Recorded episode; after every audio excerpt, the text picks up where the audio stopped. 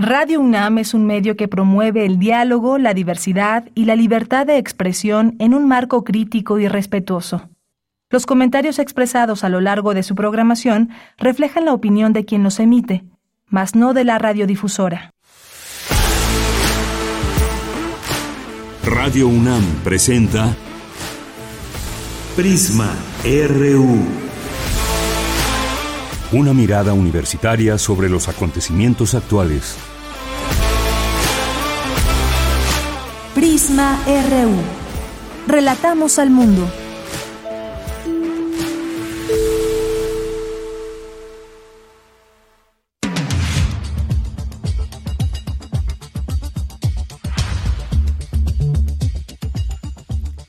Hola, ¿qué tal? Muy buenas tardes. Tengan todas, todos ustedes que nos acompañan a través de la sintonía de Radio UNAM, a través del 96.1 de FM y en línea en www.radio.unam.mx, aquí desde Adolfo Prieto 133 en la Colonia del Valle aquí en esta estación, ya retomando desde ayer estos micrófonos, esta transmisión en vivo de Prisma RU. Les saluda con mucho gusto Virginia Sánchez y en nombre de Deyanira Morán y de todo el equipo que hace posible esta transmisión, les damos la más cordial bienvenida. Y bueno, pues este martes 18 de julio vamos a tener entrevistas muy interesantes, temas muy, muy atractivos, muy interesantes como sobre Frida Kahlo, porque pues el pasado 6 de julio y después el 13 de julio también se conmemoró tanto el nacimiento como la muerte de esta gran pintora. Y ahora uno de los símbolos más representativos de México en el mundo, pero más que esa imagen tan comercializada, queremos hablar más sobre lo que representa para la cultura y política de nuestro país. Y al respecto hablaremos con la filósofa y periodista Lorena Vargas. También hablaremos sobre la huelga de guionistas y actores en Hollywood, situación que ha dejado al descubierto pues la situación que vive este gremio del cine, el tema de la inteligencia artificial que también pues ha hecho ahí presencia, se ha denunciado también todo lo que implica que nos muestra los alcances que puede tener tanto en el ámbito laboral y creativo. Sobre este tema vamos a hablar con el crítico de cine Eric Estrada. Y ya en la segunda hora vamos a hablar con el presidente de Fundación UNAM, el licenciado Dionisio Mid, quien nos va a dar detalles sobre el Foro 2020 de, de este año 2023 en su décima edición, donde se abordará el tema de las iniciativas universitarias para la inclusión, diversidad e igualdad. También tendremos posteriormente una entrevista con el músico y productor Jairo Guerrero, quien estará presentando su proyecto Texturas Sonoras, él nos dirá bien cómo se está pronunciando esto, y que se trata de un largo proyecto musical y de vida con el que busca rendir homenaje a la memoria literaria de México por medio de la sonoridad electrónica. También vamos a tener las secciones de poetas errantes y de cultura con Tamara Quirós, así como la información desde nuestro campus universitario. Así que quédese con nosotros durante estas próximas dos horas aquí en Prisma RU y juntos relatemos al mundo. Relatamos al mundo. Relatamos al mundo.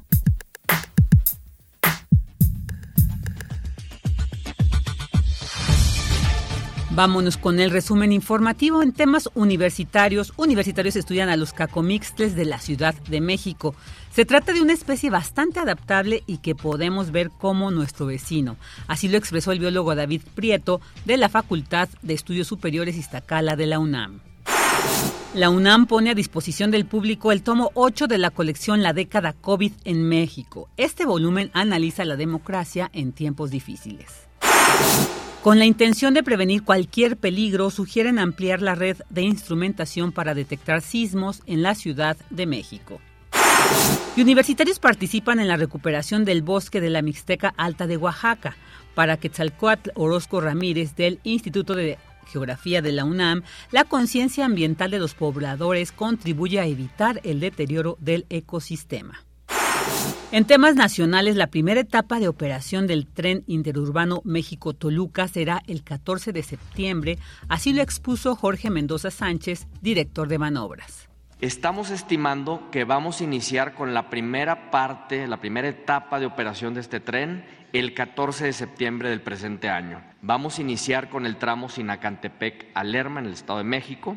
Vamos a iniciar con cuatro trenes, de los cuales ya están en pruebas y llevan pruebas satisfactorias. Son cuatro estaciones, Sinacantepec, la estación de Pino Suárez, Toluca Centro, la de Tecnológico Metepec y la de Lerma. El recorrido de Sinacantepec a Lerma es de 20 kilómetros y será en solamente 16 minutos y va a existir una frecuencia en cada una de las estaciones cada 10 minutos. Y el horario inicial será de 6 de la mañana a 11 de la noche. El jefe de gobierno Martí Batres dijo que este transporte se sumará a la red de movilidad integrada de la Ciudad de México junto con el metro, metrobús, RTP, ecobicis, transportes eléctricos, cablebús, trolebús y tren ligero. Quiero subrayar que en esta administración se agregó la estación Vasco de Quiroga. También permite conectar el tren interurbano con el cablebús línea 3 con el proyecto de Chapultepec transformado, con el proyecto Naturaleza y Cultura, y además con la Universidad de la Salud, que quedará muy cerca de esta estación Vasco de Quiroga. Este tren interurbano va a conectar finalmente con la estación Observatorio. Y al respecto, Alfredo del Mazo, gobernador del Estado de México, habló de la importancia de esta obra. Primero, mejorar la movilidad, porque acerca las dos zonas, la zona del Valle de Toluca con la zona del Valle de México, haciendo un transporte más eficiente, más seguro, más rápido, un transporte amigable además con el medio ambiente, es un transporte más ecológico y nos ahorra tiempos y costos de traslados para las familias. Segundo, nos permite un crecimiento urbano ordenado en esta región. Tercero, la preservación ecológica por el impacto eh, positivo que tiene un transporte como estos y, lo mencionaba hace un momento, eh, viajes más rápidos y más seguros.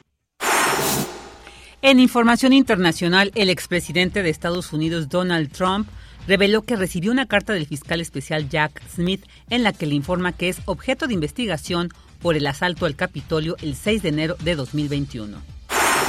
La ley contra la migración ilegal aprobada por el Parlamento británico restringe el derecho al asilo y el rechazo a todos los inmigrantes que lleguen de forma irregular al país, independientemente de sus circunstancias.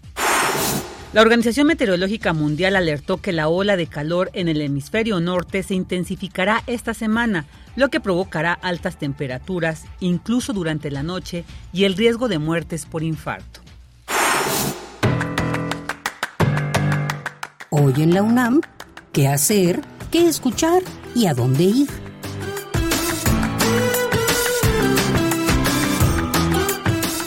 Magdalena Carmen Frida Kahlo Calderón, mejor conocida como Frida Kahlo, fue una pintora mexicana que su obra giró en torno a su biografía y a su propio sufrimiento. Autora de más de 150 obras, principalmente autorretratos, en los que proyectó sus dificultades por sobrevivir como consecuencia de la poliomielitis que sufrió de niña, un accidente vial en la adolescencia y diversos abortos en la edad adulta. Conoce más de la vida y obra de esta pintora mexicana en el documental Frida que se encuentra disponible en el apartado Cine en línea del sitio oficial de la Filmoteca de la UNAM.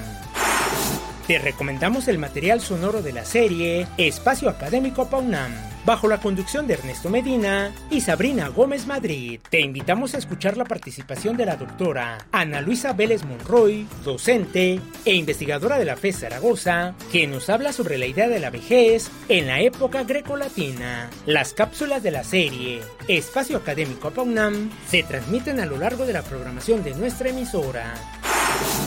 Te recomendamos la exposición virtual Expediente Cero Positivo, que ofrece un primer panorama de la producción en torno a la emergencia del VIH, realizada por el Centro de Documentación del MUAC. Esta investigación, por naturaleza inconclusa, pretende establecer un punto de partida para recuperar un fenómeno creativo y político en extremo diverso. La exposición virtual Expediente Cero Positivo se encuentra disponible en el sitio oficial muac.unam.mx.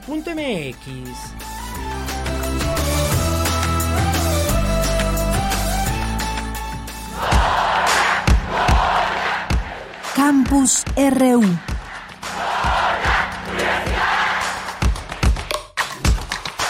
Una de la tarde con 12 minutos y vamos a entrar a la información que se genera en nuestro campus universitario.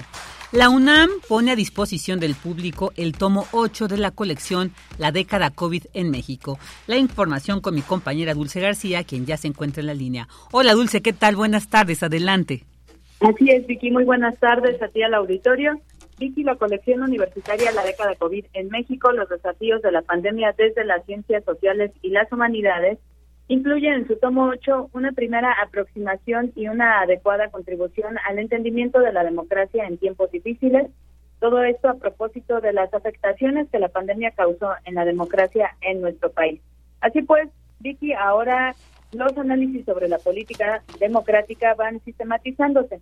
De acuerdo con el director del Instituto de Investigaciones Sociales de la UNAM, el doctor Armando López Leiva, la pandemia también dejó importantes lecciones en materia de democracia y participación política ciudadana, además de evidenciar las deficiencias en nuestro sistema de salud, con la consecuente y lamentable pérdida de vidas. Vamos a escuchar. Le pusimos democracia en tiempos difíciles, no solamente porque el tiempo de la pandemia ha resultado un tiempo difícil para todo el mundo, sino porque a nivel mundial para la democracia no es el mejor tiempo. Entonces ahí se cruzan, digamos, dos dificultades para la democracia mexicana y esperemos que en el futuro sigamos teniendo un régimen democrático. La COVID afectó todos los niveles de la vida pública del país y desde luego de todo el mundo. Uno de los espacios o de los ámbitos que se afectaron pues fue desde luego el de la toma de decisiones y el ejercicio de políticas públicas. Las elecciones, a diferencia curiosamente de algunos otros países, no se interrumpieron, se tuvieron que hacer algunos ajustes. Tuvimos, para decirlo brevemente, un esquema de tres eh, secciones y lo tratamos de hacer de forma comparativa. Y bueno, Vicky, el académico dijo que después de la experiencia del confinamiento por la COVID-19, el sistema electoral tiene que trabajar en esquemas de votación distintos a los del sufragio presencial, acelerando algunos procesos para concretar el voto electrónico o sufragar a distancia, cuidando los protocolos de seguridad necesarios para garantizar elecciones confiables. Indicó que estas y otras iniciativas se plantean en este volumen, en el que académicos e investigadores analizaron cómo los efectos de la pandemia se entremezclaron con la democracia toda vez que implicó un proceso de toma de decisiones, especialmente en cuestiones de atención a la salud, pero además en otros ámbitos en los que de cualquier forma también hubo una afectación. Agregó que en la segunda parte del volumen Democracia en tiempos difíciles, los especialistas analizan la aplicación de políticas públicas y la toma de decisiones en distintos aspectos, empezando por las políticas de salud.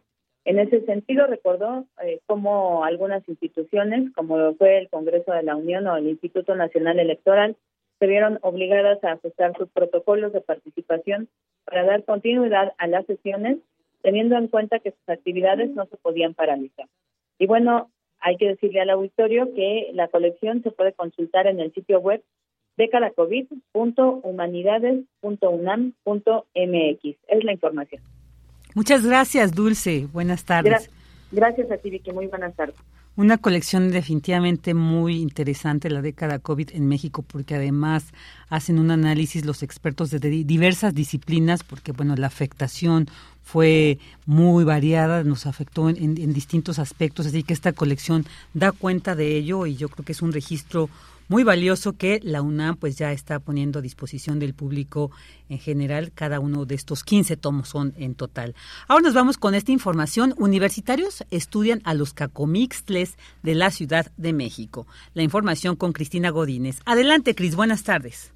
Buenas tardes, Vicky. Un saludo para ti y para el auditorio de Prisma RU. El Basariscus astutus, mejor conocido como cacomixtle, es un pequeño mamífero de cola anillada que ha sabido adaptarse a la vida urbana. Para David Prieto, de la Facultad de Estudios Superiores Iztacala, se trata de animalitos nocturnos que se pueden esconder en los patios o azoteas de nuestras casas, en el metro o en zonas boscosas de la capital por lo que ir a donde se ha reportado su presencia es una manera de saber más de ellos y de establecer tanto la salud de su población como el estado en que se encuentran los ecosistemas de la Ciudad de México. Es una especie bastante adaptable con mucha plasticidad. Eso permite que a pesar de que esté la mancha urbana o el crecimiento de la infraestructura, Cagomistre realmente puede vivir ahí. De hecho, lo vemos como un vecino, entendiendo la función que tiene especies claves como el cacomistle, por ejemplo, como dispersor de semilla, controlador de plagas, al perderlas de, determinados ecosistemas, el ecosistema pierde su equilibrio y ese equilibrio va a mermar en las funciones ecológicas o los servicios ecosistémicos que se proveen para nuestro bienestar como humanidad. Prieto comenta que el cacomixtle es un animalito carismático, que por su apariencia tierna, que muchos describen como la de un gato con cola de mapache, despierta mayores simpatías que otro tipo de fauna endémica. Dijo que si se están trasladando a través de la urbe, pese a la amenaza de los automóviles o los perros, es una buena noticia. Pero si por el contrario se están aislando, eso quiere decir que otro tipo de fauna local con menos movilidad tiene probabilidades menores de sobrevivir. Esto es importante para ver cómo está dándose el flujo genético dentro de las poblaciones y además el estado de salud que pueden tener estas poblaciones a lo largo del contexto. De ahí la importancia del trabajo de monitoreo realizado por los universitarios, que no solo consiste en registrar los avistamientos de cacomixles, también incluye colocar cámaras trampa en lugares estratégicos de la Ciudad de México y recolectar sus heces que llevan al laboratorio para extraer el ADN. Escuchemos al estudiante Pablo Hernández, miembro del equipo. Permitir saber cuántos individuos hay o identificar, por ejemplo, entre uno y otro individuo. ¿no? Y esto, pues, a fines de su conservación es importante porque podemos saber si realmente aquí en una ciudad se está moviendo entre los diferentes parches de vegetación que aún quedan o incluso dentro de la ciudad. Vicky, el monitoreo del Cacomix le forma parte del proyecto La Megalópolis en la crisis climática. Existen oportunidades para la conservación de la biodiversidad, donde participan la FESISTACALA, el Programa de Investigación en Cambio Climático de la UNAM, el Instituto de Ecología y el CONA-CIT. Este es mi reporte. Buenas tardes. Buenas tardes, Cris. Muchas gracias. Prisma RU. Relatamos al mundo. Una de la tarde con 19 minutos y bueno, como decía al inicio, vamos a llevar el tema sobre Frida Kahlo. Frida Kahlo que ahora la vemos en playeras, monederos, en todo tipo de souvenirs. Y bueno, pues sí, se ha vuelto como una figura muy comercial, además un, un símbolo muy un símbolo muy representativo de nuestra cultura mexicana. Sin embargo, yo creo que precisamente como mexicanas y como mexicanos tenemos el compromiso, la obligación de reafirmar que bueno, pues toda esta obra, toda esta personalidad de Frida no se puede entender, no podemos tener una idea del alcance si no conocemos también de su vida y de su ideología política. Así que vamos a platicar hoy sobre Frida Kahlo, quien nació un 6 de julio de 1907 y murió un 13 de julio de 1954. O sea, estamos en el mes en que conmemoramos tanto su nacimiento como su muerte. Así que vamos a platicar sobre Frida Kahlo, con Lorena Vargas, quien ya nos acompaña en la línea. Lorena Vargas, egresada de Filosofía por la Facultad de Estudios Superiores Acatlán, subdirectora del periódico El Machete y miembro del Partido Comunista de México. Hola Lorena, ¿qué tal? Muy buenas tardes. Muchas gracias por aceptar esta entrevista para Prisma RU. Hola, ¿qué tal Virginia? Muy buenas tardes y pues también un saludo a ti y a toda tu audiencia de Prisma RU y bueno, muchísimas gracias por la invitación en esta ocasión. Al contrario, es que estamos hablando de una figura muy emblemática, como decía, la vemos ahora la figura de Frida por todos lados. Incluso es, es, es de, eh, de, cabe resaltar que, por ejemplo, el Museo de Frida Kahlo, la Casa Azul, es uno de los lugares turísticos más visitados en el mundo. Pero como decía, pues es importante saber realmente quién fue Frida Kahlo. Así que, ¿qué nos puedes decir? Empecemos como un poco a recordar, a reflexionar lo que representa Frida Kahlo tanto para nuestra cultura como para la política ideológica también de nuestro país. Cuéntanos, Lorena. Claro, pues mira, de inicio hay que comentar que en torno a Frida Kahlo se ha construido todo un mito sobre su figura, ¿no? Como comentabas, vemos su cara en playeras, en miles de mercancías y bueno, incluso ahora que está el boom de Barbie actualmente, al menos en nuestro país, llegamos a conocer esta polémica sobre cómo la propia marca quería comercializar con su imagen para sacar una muñeca con la imagen de Frida Kahlo, ¿no? Es decir, es una figura muy representativa, al menos eh, por parte de la cultura mexicana. Sin embargo, hay algo que sucede muy cotidianamente y que revisando información, fuentes, bibliografías sobre la vida de Frida Kahlo, es como a veces de forma muy descarada mutilan esta parte de lo que fue su vida política, su ideología, ¿no? Y básicamente todo se reduce a eh, su creación artística, sus pinturas surrealistas que marcan este sufrimiento de lo que vivió alrededor de su vida, su relación con Diego Rivera y otras tantas personalidades. Sin embargo, pues bueno, hay que dejar en claro, ¿no? Frida Kahlo no solamente es esta parte desgarradora de lo que muestra en sus pinturas, eh, en donde se muestra a sí misma, donde muestra eh, algunas eh, escenas, incluso del México del siglo XX, ¿no? En donde podemos constatar cómo era la vida cotidiana en ese momento, sino que, bueno, pues también se retratan muchas otras concepciones políticas que ella concebía como, pues digamos, esta cosmovisión, ¿no? Que finalmente, pues la fue guiando en, en torno a su vida. Entonces, eh, bueno, eso me parece una parte relevante que hay que destacar, ¿no? El mito de Frida Kahlo pues queda desmentido completamente con eso que realmente eh, pues fue ella y, con lo que eh, también ella misma se concibió, ¿no?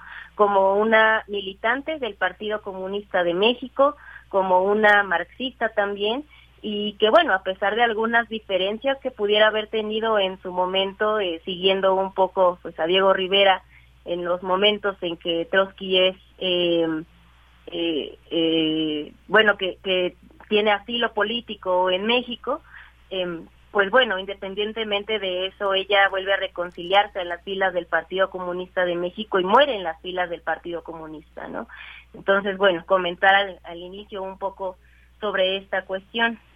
Claro, claro, esto es, esto es muy importante. En primera, como tú bien lo señalas, esta comercialización y que de, pues podemos ver hasta una banalización de la figura de Frida Kahlo y que bueno, pues para intereses comerciales obvio que esto se va a dar y no se toca precisamente toda esta vida de lucha que también Frida, además de sus condiciones de salud, en sus condiciones físicas por este accidente que tuvo y que lo refleja mucho en sus pinturas, pero también refleja precisamente esta ideología comunista como tú bien dices, pues en aras de, aspirar a mejores condiciones, ¿no? De, de, la población, ella también, pues desde su vestimenta, como eh, le gustaba hacer uso del huipil, porque era como reivindicar precisamente estos elementos indígenas, nuestra cultura, ¿no? Eh, digamos, ancestral, originaria de, nuestro país. Así es, eh, pues bueno, decir que Frida tenía un gran arraigo y admiración por esta eh, digamos, nacionalismo que se estaba construyendo durante el siglo XX. Y bueno, hay algo muy interesante sobre ella, ¿no? Hace un momento comentabas que ella precisamente nació en 1907. Sin embargo, eh, pues bueno, con este fervor de la Revolución Mexicana, ella decidió que su fecha de nacimiento, su año de nacimiento fuera 1910, ¿no? Es decir, eh, Frida se concebía a sí misma como una persona que nació junto con la Revolución Mexicana y con ello pues también trascendieron sus propios ideales, ¿no?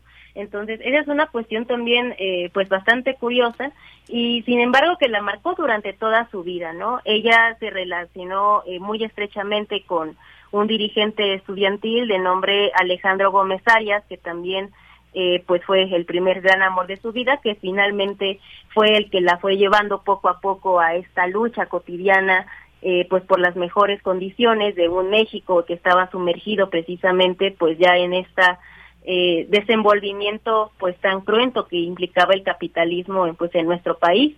Eh, y bueno, fue un poco conociendo a través de los textos que se leyó en la Escuela Nacional Preparatoria, eh, que se traslada a la Ciudad de México, donde además también conoce a Diego Rivera.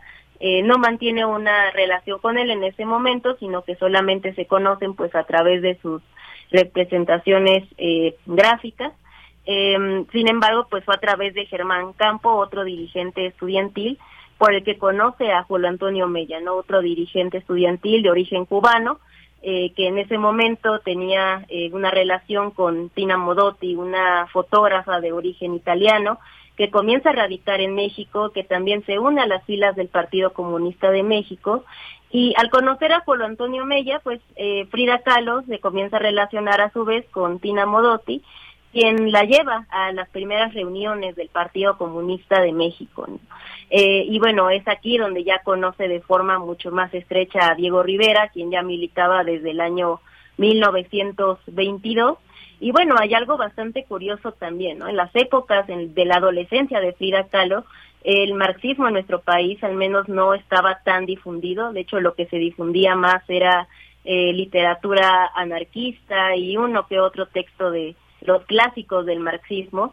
Entonces, para este entonces, digamos que el marxismo pues estaba básicamente llegando a nuestro país y bueno, fue precisamente durante estas fechas, 1922, 1923, que Frida comienza a envolverse más en esta literatura marxista y finalmente en 1927 se une a las filas de las juventudes comunistas del eh, pues del PCM en ese momento. Entonces eh, pues efectivamente no eh, Frida Kahlo pues sí tenía un arraigo bastante destacado sobre sus raíces mexicanas. Sin embargo pues bueno fue precisamente este desenvolvimiento tan fuerte que había de estas convicciones políticas que no solamente confrontaban el, el momento histórico que, que estaba en ese momento, sino que también eh, confrontaban a las formas de gobierno del Estado que se encontraban en ese momento, ¿no? Por lo tanto, pues digamos que esta eh, eh, esta, esta atracción que sentía Frida Kahlo hacia el comunismo era una acción incluso hasta transgresora, ¿no? De esta eh, pues rebeldía, de esta respuesta que había que dar hacia una transformación radical de las condiciones sociales en nuestro país en ese momento. Y además e, era, y hay muchas imágenes que datan esto de que a pesar de sus condiciones ya de salud que a veces no le permitían caminar, hay muchas fotografías que datan de cómo ella asistía a estas marchas precisamente del Partido Comunista que se organizaban y ella siempre, ¿no? O sea, reivindicando con consignas y con carteles, pues esta, digamos, este apoyo, esta afiliación y por supuesto esta reivindicación de este pensamiento y de esta lucha política, ¿no, Lorena? Así es, eh, bueno, ella precisamente luego de tantas operaciones que sufrió en su vida, alrededor de 32 operaciones, luego de este accidente del tranvía que marcó prácticamente toda su vida y que le valió alrededor de unos dos o tres abortos, me parece, eh, pues fue un efecto, ¿no? Que con el que tuvo que sobrevivir durante toda su vida, incluso hasta su muerte. Eh, sin embargo, pues bueno, durante estos primeros años de militancia, eh, si bien Frida ya tenía, eh, pues digamos, estos primeros acercamientos con el comunismo en nuestro país, eh, pues lo cierto es que, bueno, en ese momento era un tanto más vulnerable, era bastante joven cuando se casa con Diego Rivera, ella tenía apenas 22 años cuando contrae matrimonio con él y en 1931, 1933 ellos comienzan a residir en Estados Unidos.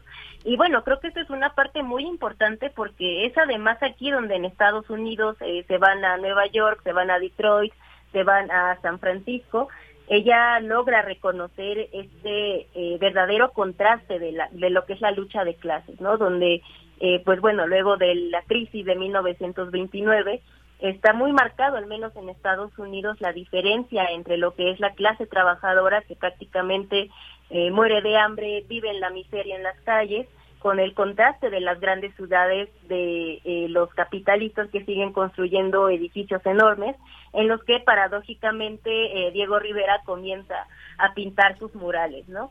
Sin embargo, eh, pues bueno, una vez vuelto a México, eh, pues ellos comienzan precisamente a afinar, digamos, un tanto más estas posturas políticas. Y bueno, después de la ruptura que tiene públicamente Diego Rivera en 1937 con Trotsky, eh, ambos comienzan a reconciliarse con eh, las posturas del Partido Comunista, ¿no? Y precisamente es a partir de estas fechas, 1939, en los años 40, donde eh, pues ambos comienzan eh, pues nuevamente a hacerse eh, públicos, eh, bueno, a salir públicamente con pancartas, ¿no? Que precisamente reivindicaban estas consignas eh, pues tan importantes, ¿no? Eh, sin embargo, pues bueno, la salud de Frida cada vez se deterioraba más. Sin embargo, pues es en estas fechas donde además también su conciencia política comienza a madurar, ¿no? Y eso al menos lo refleja en su diario, el cual comienza a escribir eh, pues por estas fechas, 1943, 1944, en donde, bueno, por un lado, pues admite estos errores políticos que pudo haber tenido eh, en su relacionamiento con Trotsky, que estuvo eh, pues en el asilo eh, asilado aquí en México, y bueno, pues por otra parte reivindicando también eh, pues la propia corriente del Partido Comunista de México, ¿no? Que seguía la línea de Lenin, de Stalin, eh, y bueno, es durante estas fechas que ella precisamente comienza a mostrarse de una forma mucho más madura, comienza a involucrarse mucho más en las actividades del partido e incluso unos momentos antes de su muerte en 1954 cuando la CIA eh, pues comete este eh, atentado en Guatemala ellos ella sale con su silla de ruedas con su pancarta que dice por la paz a pesar de todos estos dolores que seguía sintiendo ella seguía reivindicando la lucha por la clase obrera no entonces eh, pues estamos hablando de que es una mujer eh, bastante ferviente en este aspecto, que no se dejó llevar tan fácilmente, tiene una conciencia propia, ¿no? Mucho más allá de lo que se pueda llegar a decir sobre si Diego llegó o no a influir en ella, lo cierto es que Frida siempre siguió su propio camino, ¿no?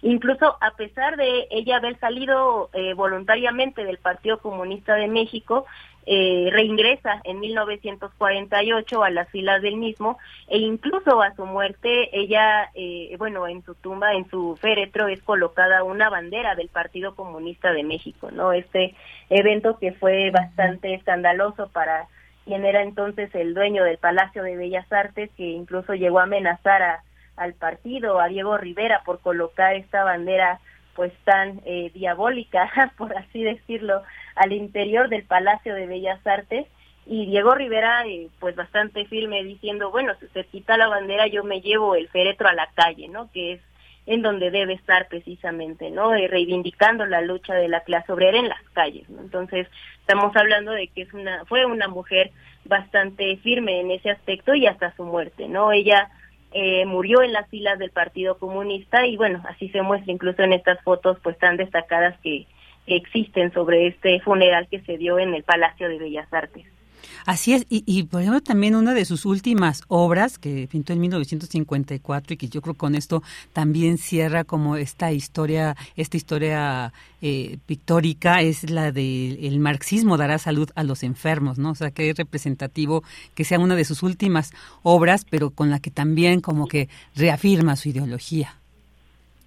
Así es, eh, precisamente, ¿no? Esta obra de 1954 ya reafirma estas convicciones que tenía, si bien durante un tiempo pues estuvo bastante eh, cercana a la vanguardia de lo que fue el surrealismo, ya que se hizo amiga de André Breton y otros tantos eh, pintores en ese momento de la vanguardia, sobre todo europea, lo cierto es que, bueno, una vez que vuelve a México, ella incluso ya no se reivindica como una pintora surrealista, ¿no? Sino como parte de este realismo mexicano en el que se preocupaba bastante porque sus obras realmente reflejaran estas convicciones políticas, esta convicción política, ¿no? Al menos en su diario es bastante notorio como una y otra vez, pues, escribe, ¿no? Eh, viva Lenin, viva Marx, viva Stalin, entre otra serie eh, de cuestiones en las que, bueno, ella reafirma una y otra vez que, bueno, ella es comunista, ¿no? Incluso en algún momento, bueno, ella dice, eh, cuando muere Stalin, después de que hace este cuadro que, que no termina, de hecho el que lo termina de pintar es Diego Rivera,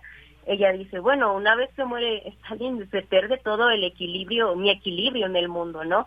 Sin embargo, ella cierra esta parte de su diario diciendo, bueno, aquí eh, nada nada se queda, todo revoluciona, una una frase para mí que es bastante eh, esclarecedora sobre lo que para Frida era precisamente el movimiento comunista, ¿no? Todo continúa el movimiento, todo se sigue revolucionando y pues bueno, esa es básicamente con esta simple frase nada se queda, todo revoluciona para mí la que marca la verdadera esencia de lo que para Frida es y fue el movimiento comunista en su momento. Oye, qué interesante toda esta reflexión que nos has compartido, Lorena. Y, bueno, también mencionar que, que, hablabas de Alejandro Gómez Arias, una de sus primeras parejas, y bueno, precisamente él fue el primer director de Radio UNAM, así que para que nos quede claro como esta relación histórica que permanece con este gran personaje que es Frida Kahlo. Y bueno, pues ya para ir finalizando, Lorena, ¿qué podemos decir? ¿Por qué es importante entonces que no dejemos que se despoje de esta figura, de toda esta toda esta, digamos, linaje histórico y comprometido político de Frida Kahlo, porque yo creo que es como no hacerle justicia, es como eh, permitir que, que eh, precisamente el capitalismo contra el que ella luchaba se apropie de su imagen para despojarla de todo este sentido político. Y realmente retomar también pues la reflexión que ella hacía a través tanto de su posición, de su obra, de su compromiso, pues que es importante y trascendental y yo creo que valdría la pena como también irlo retomando. Por supuesto, yo creo que la historia de Frida Kahlo es una historia que hay que reivindicar, que hay que recordar y traer a la memoria, porque bueno, precisamente fue a partir de estas fotografías que se realiza en, eh, en Europa, eh, para no recuerdo exactamente qué revista, que comienza a florecer lo que es el mito de Frida Kahlo. Sin embargo, pues bueno, hay mucho más atrás allá de eso, ¿no? Eh, una una historia que no solamente es esta conmovedora eh, historia que nos cuentan en películas, en miles de documentales o en bibliografías eh, pues que mutilan precisamente esta parte pues más importante no entonces bueno recordar que Frida Kahlo no solamente fue una pintora que solamente estuvo sometida pues a estas eh, trágicas, eh, a estos trágicos sucesos que marcaron su vida, y que uno de ellos ella misma dice que fue Diego Rivera y otro fue el tranvía. Sin embargo, pues bueno, hay mucho más allá atrás de eso, hay una parte política que tiene que ser reivindicada, una parte política que una y otra vez pues intentan tapar. Sin embargo, pues bueno, hay que tomar en cuenta que bueno, si no hubiera sido por Frida Kahlo, pues seguramente tampoco hubieran sido posibles muchas de las obras de Diego Rivera, ¿no? Gracias a ella, pues también es que se puede contar la historia de él mismo y pues bueno, también eso hay que comentarlo, ¿no? Tanto Diego Rivera como Frida Kahlo fueron militantes del Partido Comunista de México, ambos con sus errores, ambos con sus eh, principales autocríticas y ambos pues finalmente reivindicados y pues nuevamente reinstalados en las filas del, del PCM en ese momento. Entonces, pues bueno, comentar un poco eso. Así es, pues muchísimas gracias, Lorena. Qué, interesante, qué importante todo esto que nos has dicho, toda esta reflexión. Y bueno, pues ahí queda para quienes no conocían, pues hay que, hay que conocer. Hay, hay muchas obras, hay muchos libros que se han escrito sobre Frida Kahlo, donde pues no se puede eludir precisamente todo esto que tú nos has compartido. Así que, pues como decíamos, ahí queda este compromiso para no permitir que se le despoje de todo este sentido político a Frida Kahlo. Muchísimas gracias, Lorena. Te mandamos un abrazo enorme y bueno, pues esperamos eh, seguir en contacto próximamente. Muchísimas gracias, Virginia, por la invitación y hasta pronto. Hasta pronto. Ella fue Lorena Vargas, egresada de Filosofía por la FESA Catlán, subdirectora del periódico El Machete y miembro del Partido Comunista de México. Continuamos. Prisma RU. Relatamos al mundo.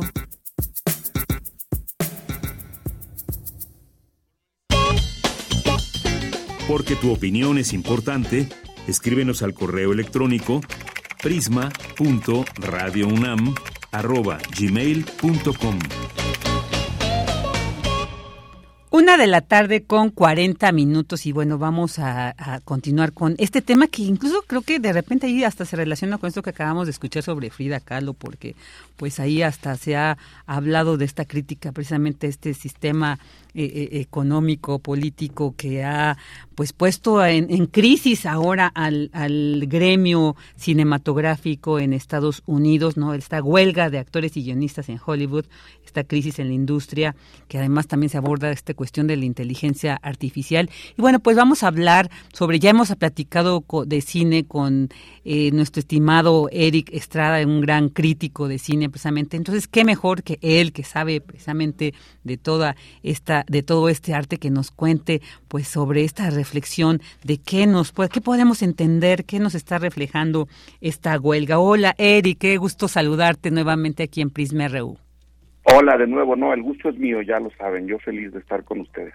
Sí, nosotros también de tenerte aquí. Oye, pues es que ha sido sorprendente porque creíamos, bueno, el, máximo imperio, ¿no? Eh, que era Hollywood a este nivel cinematográfico, ahora con esta huelga, bueno, pues está reflejando, está mostrando que realmente no es como ese ese oasis que se creía, ¿no? De, beneficios, de, de, ¿no? De certidumbres, ¿no? Creo que esta huelga nos tiene que decir, porque además está hablando de daños económicos que puede generar para la economía estadounidense, todas las implicaciones que tienen. ¿Qué nos puedes compartir como para iniciar la reflexión sobre este momento que se está viviendo allá en el, en el cine en el cine estadounidense? Pues bueno, eh, de entrada, y pues sí, tienes razón, ¿no? Es, es eh, la, la, imagen que se tiene de del cine industrial eh, de Estados Unidos, porque hay que entender que también eh, tienen cine de autor, también tienen cine independiente. El cine industrial, el que, el que se hace en Hollywood, pues como bien dices, eh, es una especie de modelo que muchas otras industrias quieren perseguir, eh, no solo por la cantidad, sino de, de, películas que se generan, sino porque lo que supuestamente generan esas películas efectivamente se ve luego reflejado y diagnosticado en los productos internos brutos de los personajes, de los países, este, hay beneficio económico, hay mucho dinero ahí de por medio. Yo soy una persona tremendamente pesimista, lo invitaría a la gente, justo para empezar la reflexión que tú mencionas, invitaría a la gente a verlo desde el otro lado. Eh, lo que yo creo es que Hollywood finalmente está revelando los mecanismos a través de los cuales se ha regido durante muchísimos años, prácticamente los últimos 15 del siglo XX y lo que llevamos ahora, y que no son otra cosa sino que la, sino, sino la muestra de la fragilidad de un sistema de consumo y de producción completamente inserto en un capitalismo desmedido que ahora este o sea ahora en, tratándose y viviendo un cambio de modelo dentro de las producciones de ese de esa misma industria efectivamente al mostrar sus grietas la gente que creo que se perdimos la comunicación con él. Ahorita vamos a retomarla porque es muy interesante esto que nos está compartiendo sobre esta reflexión, es cierto, esta fragilidad de un sistema de consumo que nos dice se cortó, ¿verdad? Sí, ahorita, ahorita retomamos la, la conversación con Eric Estrada, porque sí, decíamos que se está diciendo que se habla de una pérdida de cuatro mil millones de dólares en la economía estadounidense. O sea, esto, esto tendría implicaciones, pero siempre estos eh, eh, eh, analistas se van más allá de las pérdidas, pero bueno, veamos qué pérdidas pueden tener también los mismos actores, los mismos guionistas que han denunciado precisamente este esquema, ¿no? Estos mecanismos que decía Eric con los que se ha regido los últimos años esta industria, así que es importante reflexionar porque también nosotros como digamos, asiduos al cine, pues qué, qué va también qué papel vamos a tomar. Eric, se cortó la comunicación, ya te tenemos de nuevo aquí. Muy bien, ¿dónde me quedé? Porque andaba yo muy, andaba yo muy prendido. Este. Híjole, bueno, es que eh, ya de repente estábamos hablando precisamente como de que decías, se mostraba esta fragilidad del sistema de ah, consumo. Sí, sí, porque eh, a, lo que yo invitaría a la gente es saber cómo, este, que es algo de que nomás se había vaticinado desde hace mucho tiempo, cómo el sistema de producción del Hollywood que conocemos todos, que es el de los grandes estrenos, pues en realidad tampoco tenía estaba, estaba como metido en una cadena de producción que estaba dejando de lado la creatividad y es ahí donde entra, por ejemplo, ahora el papel de la inteligencia artificial, que estaba dejando de lado propuestas reales de lo que siendo un negocio también es un arte y es un ejercicio creativo justo a favor de las ganancias. Y es justo ahí, en esas grietas que ahora se ven, en donde primero los guionistas, ahora los sindicatos de actores, están demandando una reapreciación del sistema de producción. O sea, no, creo que no se trata solamente de las ganancias. A mí me, me, me saca un poco de onda que cuando se ven reportes de eso, en especial en algunos medios mexicanos, lo único que se dice es que los actores quieren ganar más, los guionistas quieren ganar más, cuando en realidad, eh, y lo hemos visto en ya varios discursos y varios comunicados, en realidad lo que ellos estaban eh, obligados a hacer para poder trabajar era renunciar prácticamente a todos sus derechos laborales, por un lado, a sus derechos creativos, por el otro, para poder seguir trabajando. En pocas palabras, trabajar, bueno, pagar para trabajar, ¿no? Ganar menos para poder tener más trabajo. Y es ahí donde yo invitaría a la gente justo a la, a la reflexión. Lo que están pidiendo los guionistas es eh, dentro de este nuevo sistema en donde están metidas las plataformas de streaming, pues reconsiderar los pactos, reconsiderar los contratos para saber que eh, la vida de una película o una serie ahora con, les, con los modelos de exhibición a través de una en donde terminaba antes que era la pantalla y luego el DVD o el Blu-ray y luego la televisión, sino que siguen generando ingresos o eso es lo que dicen las plataformas por mucho más tiempo ingresos basados en el trabajo creativo de muchas personas que ahora no están recibiendo esos beneficios. Entonces, más que verlo como el modelo ideal, que para mucha gente lo es y podría serlo, empezar a ver cómo el cine es un trabajo de equipo y en ese equipo quienes menos están considerados ahora son los creativos que paradójicamente lo generan. El modelo de, negocio está oprimiendo al trabajo creativo y es ahí donde yo creo que debe estar metida la, la discusión. Ver qué tanto queremos seguir teniendo películas ideadas, desarrolladas desde los escritorios de eh, de ejecutivos y de grandes administradores y no de gente que quiere contar historias, no de gente que quiere aportar creativamente a una industria como la de Hollywood. Si queremos seguir viendo películas basadas en negocios, pues sí, efectivamente vamos a atorarnos en un círculo creativo muy vicioso y muy viciado que cada vez nos va a entregar menores satisfacciones en ese sentido, aunque las taquillas sean completamente grandilocuentes y llenas de ceros creo que la reflexión está ahí también a partir de lo que los guionistas y los actores están pidiendo, qué tipo de cine queremos ver y hacia dónde vamos a orillar nuestro apoyo tomando en cuenta esa decisión. Así es, así es.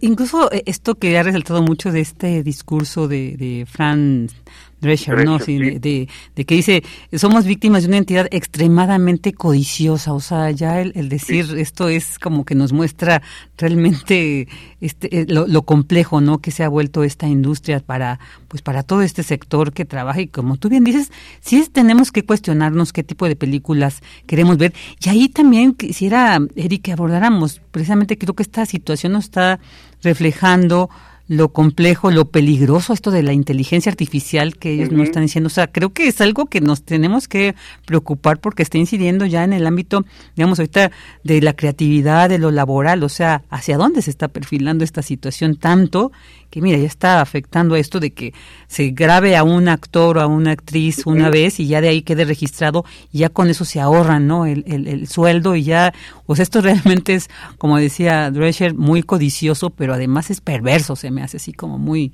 Yo, yo creo que sí, la palabra es, es perversidad y perdón que incita, pero es perversidad capitalista, porque por un lado tenemos la inteligencia artificial que sí puede rejuvenecer o envejecer rostros, pero por el otro esa misma inteligencia puede reproducir ese rostro al infinito y al actor o a la actriz en cuestión no se le va a pagar al infinito, porque justo los contratos como están establecidos ahora no le dan derecho a la gente que participa en las películas, en este caso los actores, a obtener un beneficio por las futuras ganancias que su película o la película en la que participó pueda generar. Eso por un lado, ¿no? Por el lado del contrato y, del, y, de, y de las ganancias y por el otro porque efectivamente oprime la creatividad. Si tú quieres tener a un Indiana Jones niño y puedes hacer a Harrison Ford en su versión infantil a través de la inteligencia artificial, metido todo además en un guion generado por los algoritmos, que es otra cosa que también se no, debería estar en la discusión, en los temas y las películas está de lo que el algoritmo pide si queremos seguir viendo eso, pues al final vamos a acabar viendo las mismas cosas todo el tiempo, todas las personas.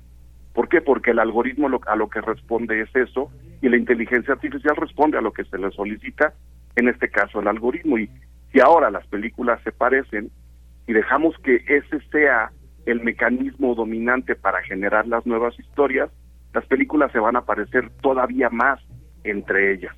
Y de nuevo, ahí entra el espectador.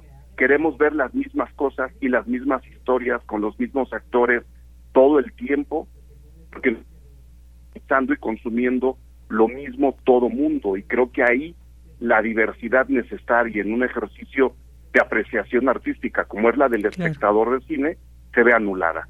Y ahí salimos perdiendo todos. Así es, así es. Oye, Eric, y ahorita eh, esto, esta reflexión que tú dices como espectadores que tenemos que tener, pero también yo creo que, ¿qué podemos hacer al respecto? Digo, bueno, podríamos decir, bueno, pues no vamos a ver estas películas, este, ¿qué otros mecanismos? O sea, porque creo que también es que eh, Hollywood ha creado eh, eh, eh, precisamente un modelo de espectador, ¿no? Entonces, que, que no exige, que, que, digamos, se conforma, no generalizo, pero creo que sí podríamos identificar que hay como cierto perfil así.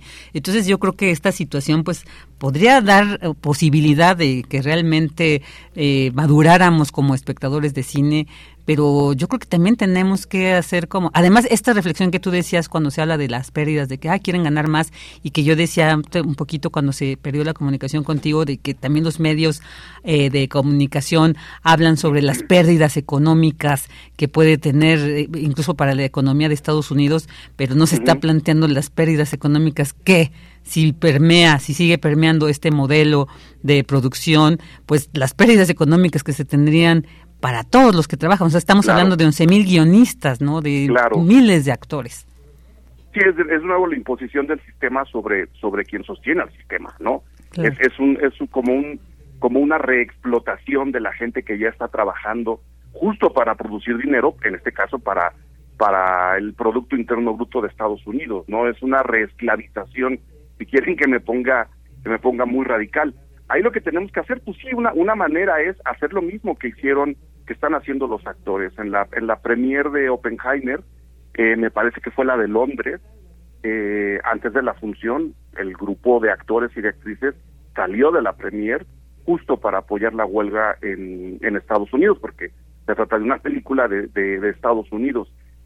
No estoy diciendo que dejemos de ver las películas, en este caso Oppenheimer o Barbie, que estrenan las dos este fin de semana y que supuestamente están en la discusión lo ideal sí sería no verla, ¿no? Pero tampoco podemos sacarnos del, de la reflexión al propio problema que está dentro de la reflexión, es decir, hay que verla. Lo que tenemos que entender y reentender es que Hollywood no es el único productor de películas en el mundo. Tenemos mucho cine mexicano, tenemos mucho cine francés, tenemos mucho cine alemán, tenemos mucho cine latinoamericano que deberíamos empezar a exigir en las pantallas de cine, en particular de este país. Porque si se, si se dan cuenta, este fin de semana, Oppenheimer y Barbie van a acaparar todas las pantallas al lado de Misión Imposible e Indiana Jones. Si no existieran esas películas, deberíamos tener, o incluso existiendo, más oferta de nuestro propio país y de otras cinematografías. Y eso sí nos toca reflexionarlo nos toca practicarlo y en consecuencia demandarlo a las exhibidoras de este país. Más espacio para otros cines, más espacio para otros discursos. Si este es un punto, un punto de inflexión para poder colar ahí esta petición, reclamo, que no tiene nada que ver con la huelga, pero que se puede empatar, creo que deberíamos de aprovecharlo. Claro, definitivamente, bien lo dices, o sea, reivindicar, digamos, hemos platicado tanto precisamente luego de la crisis cinematográfica que se vive en nuestro país, ¿no? Donde también, digo, y, hemos tenido grandes obras que han llegado, eh, que han tenido más reconocimiento en otros países, en otros festivales que aquí mismo. Entonces yo creo que sí, y aquí no se ven, efectivamente, o sea, vemos las salas y que muchas veces la permanencia de estas películas depende de la asistencia y bueno, pues esta es la que precisamente hace que solamente se queden dos o tres semanas. Entonces yo creo que es una excelente invitación esta reflexión que nos hace Eric para que también nosotros empecemos a voltear al cine y cine en el mundo se realiza en todos. Entonces yo creo que, y películas de verdad valiosísimas que además nos permiten conocer otras cosmovisiones, otros espacios, otras maneras de crear. Entonces yo creo que es muy interesante esto que nos dices, Eric, sí, es cierto. invitaría además también justo a pensar en la situación de guionistas, de actores, de directores, de productores en la propia industria mexicana,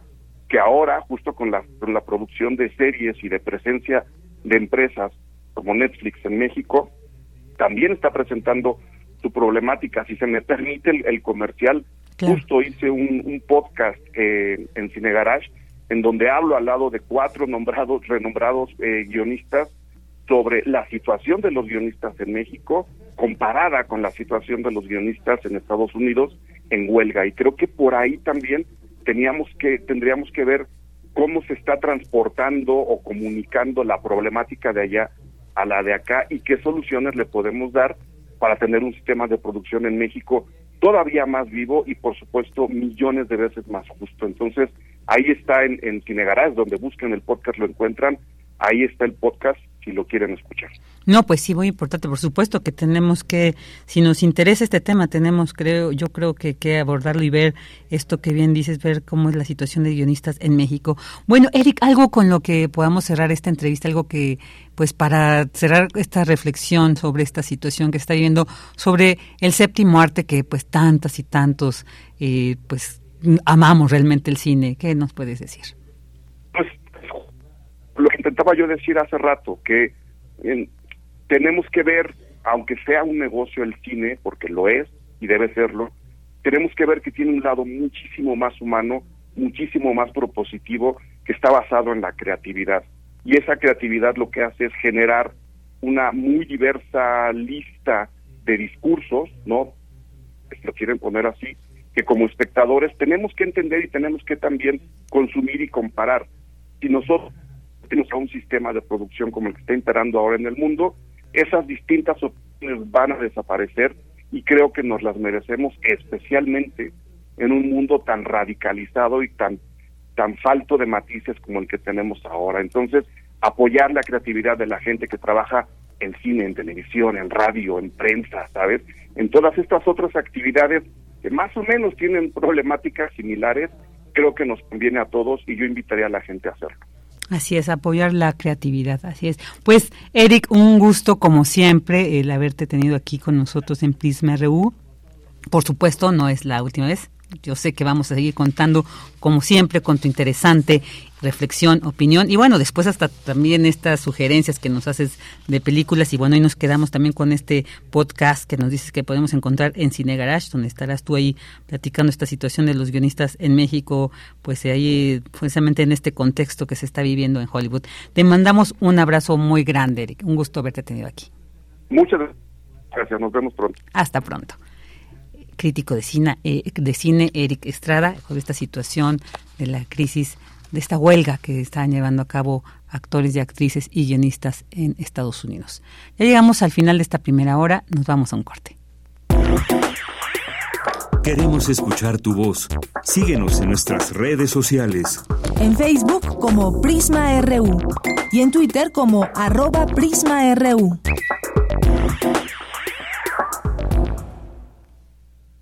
¿Dónde reside el objeto? ¿Quién decide lo que se conserva? Se pregunta la artista bogotana Gala Porras Kim, quien en su práctica artística cuestiona qué objetos merecen ser conservados. La artista defiende una nueva política de cuidado del artefacto, que no priorice su conservación material destinada inevitablemente a deteriorarse, ante la imposibilidad de detener los efectos del tiempo. Desde diversas materialidades, la artista visibiliza las formas en que los museos y las instituciones culturales cambian la forma en que apreciamos los objetos en la exposición. Gala Porraskin, en el Museo Universitario Arte Contemporáneo, MOAC, hasta el 17 de septiembre del 2023. ¿Por qué es valioso tramitar tu INE si cumpliste 18 años? Porque es muy importante que mis valores se vean reflejados en las decisiones de mi país. Porque por fin mi voz va a contar. Porque ya es tiempo de tomar mis propias decisiones. Ya puedo tomar decisiones, ya puedo votar. Así empecé mi cumpleaños, yendo por mi INE. Si ya cumpliste 18 años, ve al módulo del INE y tramita tu credencial. Haz tu cita en INE.mx o llama a INETEL 804-33-2000. Mi INE es valioso porque me identifica y nos une. INE. El fentanilo es una de las drogas más peligrosas que puedes probar. Es muy difícil detectarlo. No tiene olor ni sabor. Te lo pueden ofrecer en polvo blanco, pastillas o aplicado en pequeños pedazos de papel. También lo mezclan con gotas para los ojos o aerosol nasal o lo añaden a dulces o golosinas. Por eso, cuando te ofrezcan cualquier sustancia, la que sea, nunca aceptes. Si te drogas, te dañas.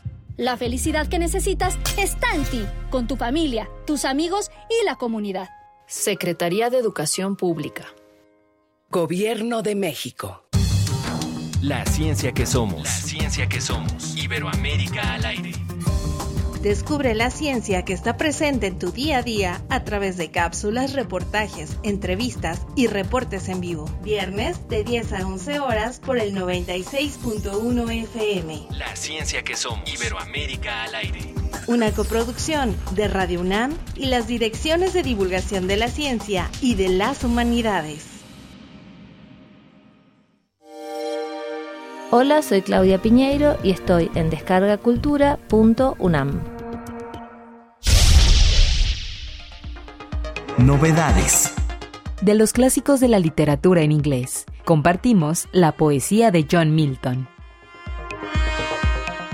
Methought I saw my late espoused saint brought to me, like Alcestis from the grave, whom Jove's great son to her glad husband gave, rescued from death by force, though pale and faint. La selección completa en www.descargacultura.unam.mx. Tu opinión es muy importante. Escríbenos al correo electrónico prisma.radiounam@gmail.com.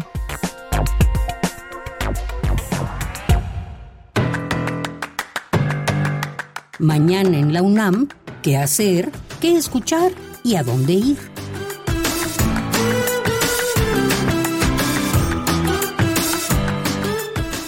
¿Sabías que el Colegio de San Ildefonso es considerado cuna del muralismo en México? Para celebrar 100 años de este movimiento artístico, la Sala 21 de San Ildefonso lleva el nombre de Muralismo y Resistencia y resguarda la obra de artistas como Paola Delfín y Fusca, así como algunas piezas del colectivo Raíz de la Ceiba.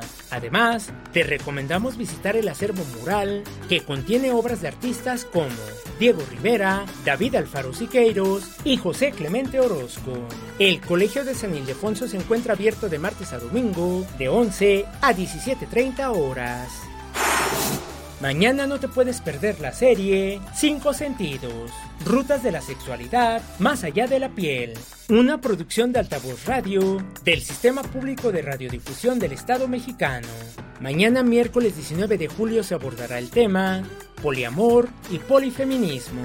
El poliamor es la condensación de relaciones sexoafectivas con diferentes personas de manera simultánea. Esta concepción de amor está vinculada directamente a la honestidad y la ética de cuidado colectivo. Se basa en el consenso de establecimiento de estas relaciones simultáneas. En el año 2018, Mariana Ramírez inició el grupo de polifeminismo, un espacio en el que se cuestionan todas las dudas que surgen respecto al ejercicio del poliamor. Conoce todos los detalles del poliamor y polifeminismo en la emisión de mañana miércoles de la serie Cinco Sentidos, Ruta de la Sexualidad más allá de la piel. Sintoniza en punto de las 10 horas la frecuencia universitaria de Radio UNAM, 96.1 de FM. Para Prisma RU, Daniel Olivares Aranda.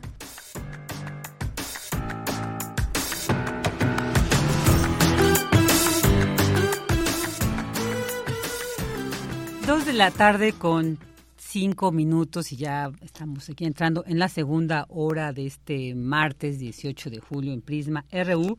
Y bueno, pues vamos a mandar los saludos. Quiero mandar un saludo muy especial, saludos, besos y abrazos a Enrique Valencia y agradecerle entre muchas cosas, pues sobre todo también la recomendación para el día de hoy.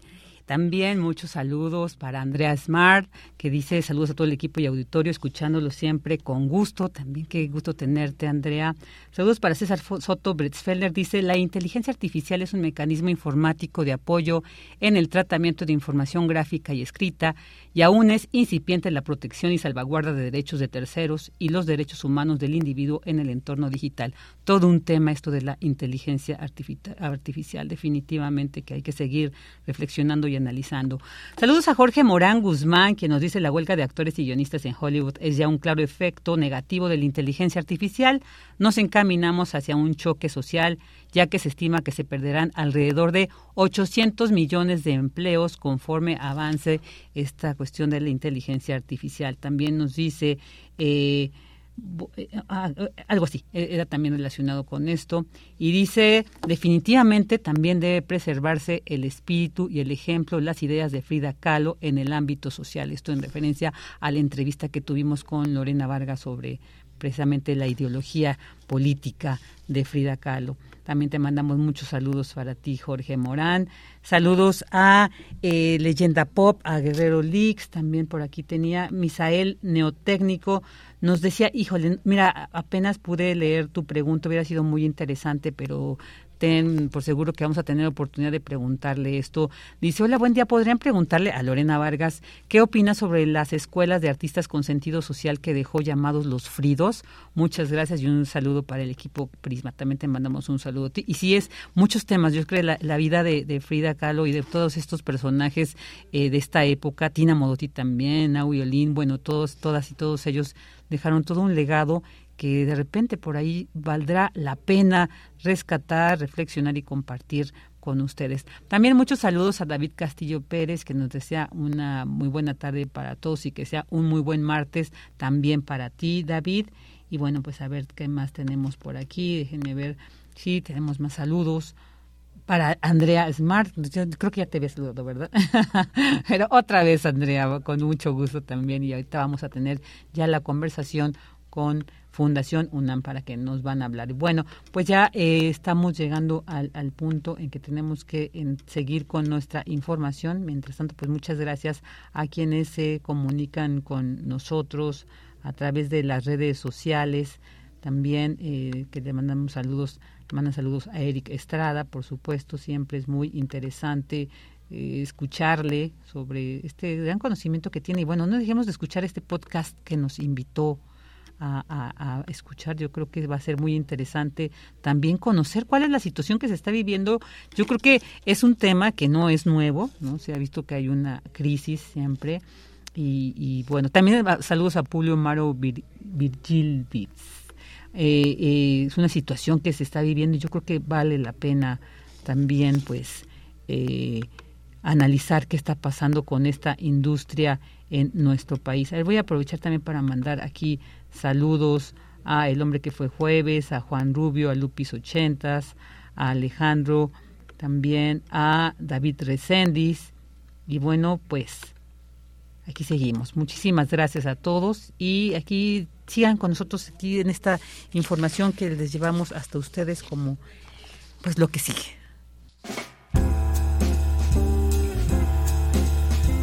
Fundación UNAM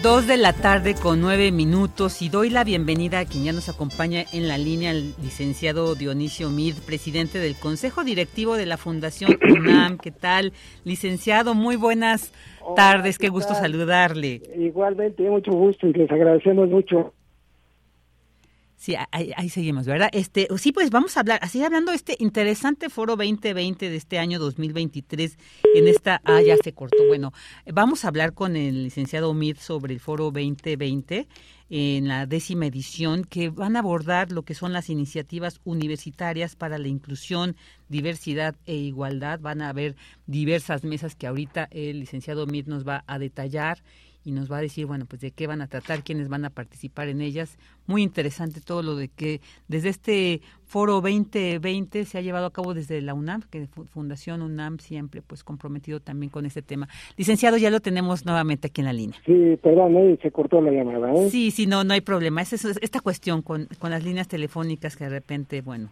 surgen, pero no, ya, ya lo tenemos aquí. Bueno, hablábamos sobre este foro 2020 de este año 2023 en esta décima edición, licenciado, Iniciativas Universitarias para la Inclusión, Diversidad e Igualdad. Cuéntenos de qué va a tratar esta edición. Sí, con mucho gusto. Y estamos muy contentos y muy agradecidos y celebrando por nuestro 30 aniversario.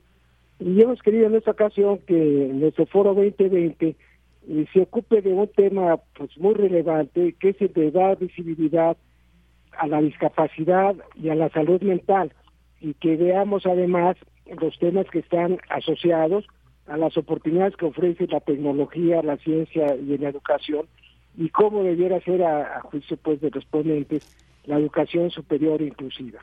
Y como siempre pues contamos para el armado de estos foros con la participación de los eh, consejos académicos de, de área y del bachillerato y ellos son quienes siempre nos sugieren tanto los temas como los ponentes y eh, en un diálogo pues fecundo pensamos que en esta ocasión era muy importante que diéramos eh, visibilidad a estos temas.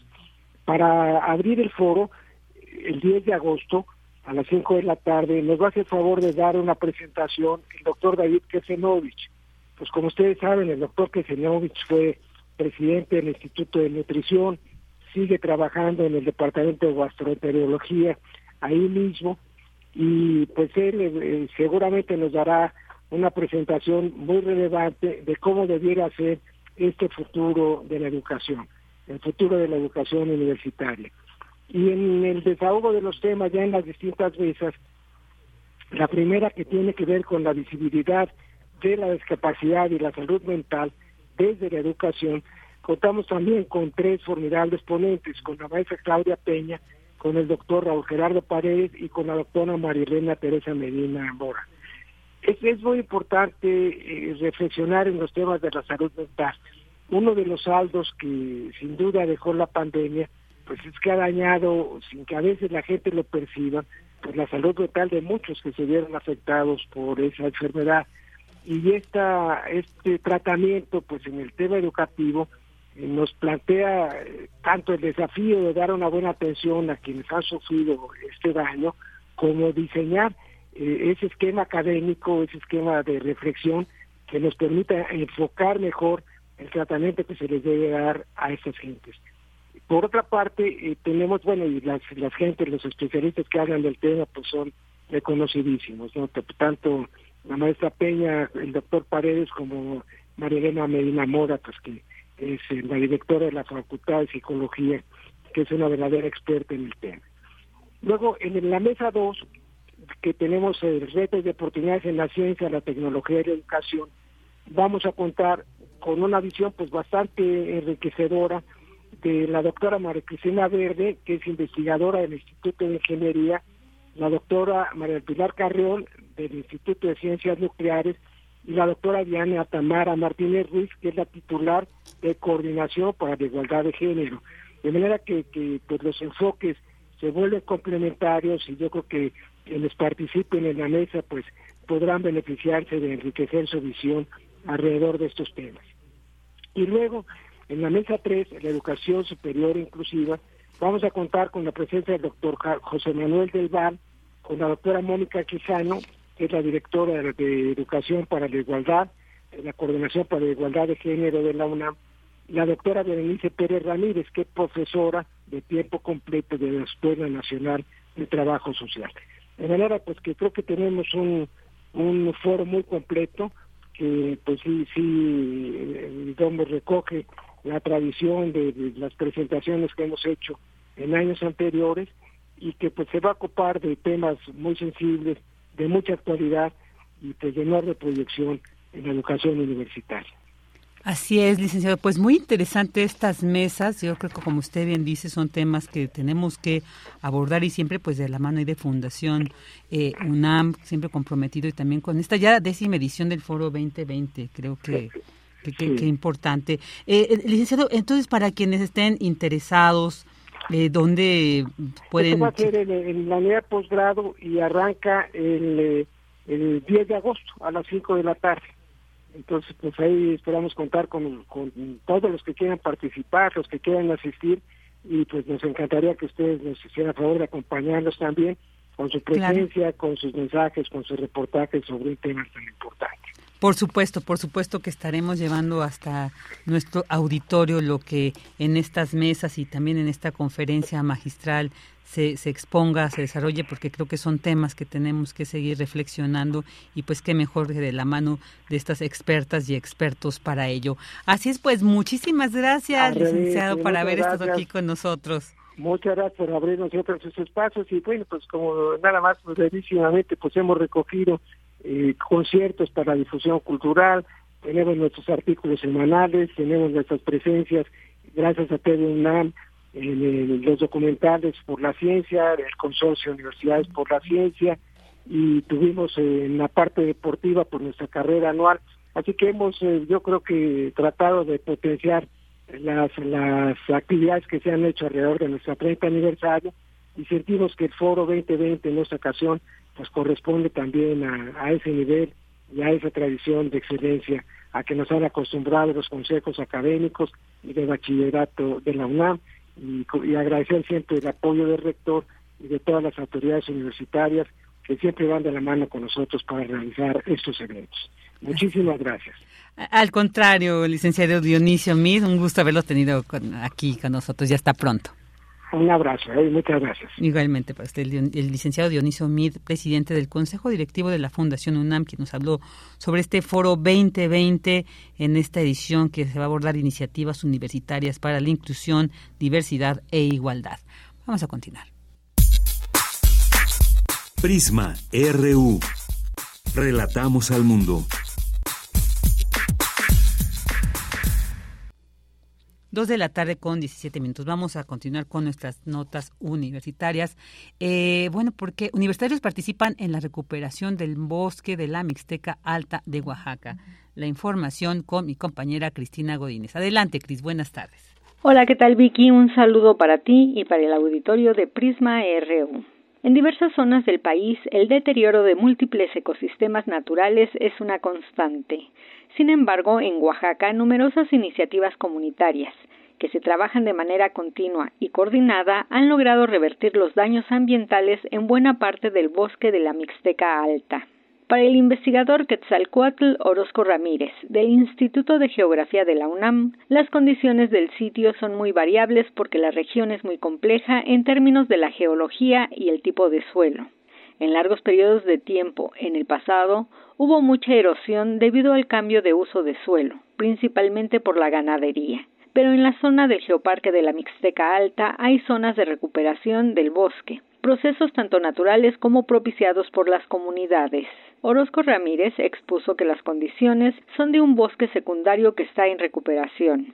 Los primeros trabajos del geoparque se hicieron en 2013 para crear un expediente y se agrupó información ambiental de la zona. Y para 2018 tuvieron una labor más detallada para clasificar los diferentes tipos de vegetación, tomando en cuenta datos científicos y el conocimiento de las comunidades. El investigador comentó que desde que llegó la UNAM a la zona en 2013 hasta ahora, los procesos de recuperación del bosque continúan. Para Quetzalcoatl Ramírez, el cambio de actividades económicas de las comunidades locales a partir de la década de 1980, la labor de organizaciones no gubernamentales en la zona, el apoyo del gobierno y la presencia académica con investigación y un geoparque en el sitio han sido una combinación positiva para la recuperación ecológica. Vicky, este es mi reporte. Buenas tardes. Buenas tardes, Cris. Muchas gracias. Y ahora nos vamos con esta información. Sugieren ampliar la red de instrumentación para detectar sismos en la Ciudad de México. La información con mi compañera Dulce García. Adelante, Dulce. Buenas tardes. Vicky, te saludo con mucho gusto a ti al auditorio de Prisma RU. La red sísmica de la Ciudad de México cuenta con más de 200 equipos de monitoreo. La mayoría se concreta en la zona del lago, es decir, el área blanda de la capital de la Ciudad de México, donde están los grandes edificios que pueden sufrir daños. Sin embargo, la parte sur que sería Xochimilco, Milpalta, Tlalpan y un poco la zona del poniente, están menos instrumentadas. Según lo expuso en entrevista el investigador del Instituto de Geofísica de la UNAM, el doctor Luis Quintana Robles. En ese sentido, el académico dijo que es necesario continuar instrumentando la capital en las zonas que tienen escasez de equipos para poder tener en un momento dado más información de los sismos que ocurren. Resaltó que la sismicidad en la capital del país nada tiene que ver con la tectónica que ocurre en la costa del Pacífico, donde las placas interactúan al subducirse. En la capital del país, dijo, los movimientos se deben a la activación de fallamientos preexistentes, así como a la interacción del suelo que antes era parte del lago de Texcoco con los cerros y los volcanes que lo rodean. El sismólogo puntualizó que hasta 2019 el monitoreo de estos eventos se realizaba individualmente por varias instituciones y con diferentes motivos, pero que el movimiento de 2019 fue tan importante que el gobierno capitalino convocó a las instituciones que tenían instrumentos dentro del Valle de México y les propuso conjuntar esfuerzos en apoyo a protección civil. El académico añadió que afortunadamente los sismos registrados no tienen magnitudes más allá de los 3 grados, es decir, son relativamente bajas, por lo que más que preocuparnos debemos ocuparnos del estado de los edificios que habitamos, estar atentos en verificar las condiciones de los inmuebles, verificar que no aparezcan grietas, reforzar las construcciones, entre otras medidas. Esta es la información. Muy buenas tardes. Buenas tardes, Dulce. Muchas gracias. Y ahora nos vamos con el reporte internacional con Radio Francia Internacional. Relatamos al mundo. Relatamos al mundo.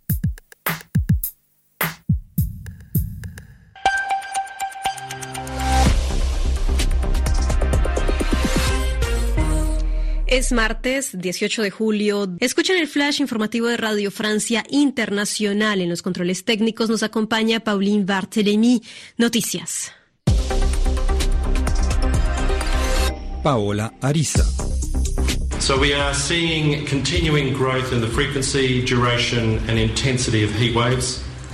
Es la voz del experto de la Organización Meteorológica Mundial de la ONU, John Nair, quien advierte que el mundo debe prepararse para olas de calor cada vez más intensas. Entre tanto, varias zonas del hemisferio norte experimentan temperaturas sofocantes que han provocado incendios. Las llamas en los Alpes suizos obligaron la evacuación de más de 200 personas y en Grecia los bomberos siguen luchando por segundo día consecutivo contra varios incendios cerca de Atenas. En Bruselas, las negociaciones entre la Unión Europea y la Comunidad de Estados Latinoamericanos y Caribeños para lograr una declaración final en la cumbre que termina hoy se han visto estancadas por la falta de consenso sobre la responsabilidad de Rusia en la guerra en Ucrania. En materia económica, el bloque europeo y Chile firmaron una asociación estratégica sobre materias primas con miras al desarrollo de la explotación del litio. Aún queda pendiente revisar otros acuerdos como el de la Unión Europea y el Mercosur. El Parlamento británico adoptó este martes una controvertida ley sobre inmigración que prevé impedir que los migrantes llegados al Reino Unido de forma ilegal puedan pedir asilo en el país. Se trata de una iniciativa clave del primer ministro Rishi Sunak, quien prometió detener las llegadas de migrantes irregulares por el Canal de la Mancha. En 2022, más de 45 mil personas alcanzaron las costas inglesas en pequeñas embarcaciones. Rusia aseguró hoy que el bombardeo llevado a cabo en contra de las instalaciones del puerto ucraniano de Odessa fue una represalia contra Kiev, que utilizó estas infraestructuras para preparar el ataque de la víspera contra el puente de Crimea, anexado por Moscú en 2014. El ataque de Rusia sobre el puerto de Odessa, estratégico para la exportación de granos, se dio horas después de que Moscú se negara a prorrogar el acuerdo de la exportación de cereales ucranianos que venció este lunes. En Colombia, al menos ocho personas murieron y una veintena están desaparecidas por una luz de tierra registrado este lunes en la noche a 60 kilómetros de Bogotá en la carretera que conecta la capital con el suroeste del país, según informaron los organismos de emergencia. Y hasta aquí las noticias. Gracias por acompañarnos a través de rfimundo.com. Escuchan Radio Francia Internacional. Prisma RU. Relatamos al mundo.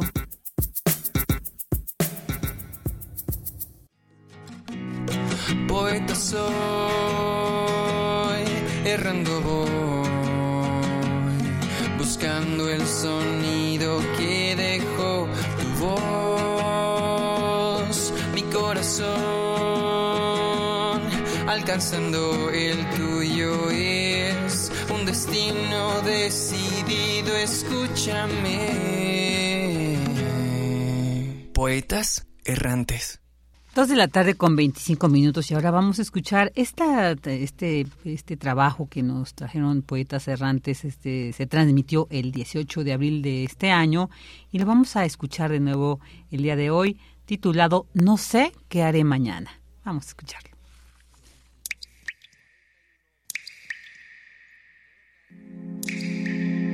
Estoy en la profundidad de un mar oscuro. A mi alrededor hay personas nadando hacia la superficie. Se aferran a sus hijos para no hundirse, porque esa es su misión de vida. Sujetan una relación amorosa a la que le han dedicado todo. Se aferran a una religión que les permite flotar, a un título universitario, a un trabajo que los consume. Hola, ¿cuál es tu nombre? Samantha. Bienvenida, Sam. Te atiende Tania. ¿Te llevas algo para comer? No, Bella. Gracias. Solo quiero un latte. ¿Caliente o helado? Caliente, con leche entera y 10 sobres de azúcar. Ay, señor Alfonso, perdóneme. No lo reconocí, es que no ando viendo la cámara. No te preocupes, hija. ¿Los veo allá? Claro, te confirmo. ¿Es una bebida? Pues sí, porque en ese drive nunca tienen nada. Sí, perdóname, Mariana. Ahorita no tengo dona de chocolate, pero te puedo ofrecer... No, no, cancélalo. ¿No te llevas nada? Solo el café. Es con ocho shots, sin agua, extra hielo y hasta arriba le pones un chorrito de leche de almendra. Almendra. Ok, perfecto, Alan. Te esperamos de este lado. No quiero que me den porquerías o se los regreso. El servicio al cliente puede ser tan divertido como agotador. Y de alguna forma le da sentido a la existencia. Sabes que ese día se necesita de ti para que todo funcione. Aprendes lo que conlleva hacer bien tu chamba para que tus compañeros brillen y descubres un idioma que solo conoce quien experimenta ese mundo. ¿Y esa leche qué es? Ya son tres meses y no sabes vaporizar.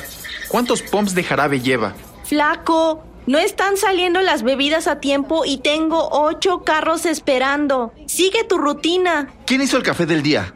Tiene menos de .650 libras y parece agua de calcetín.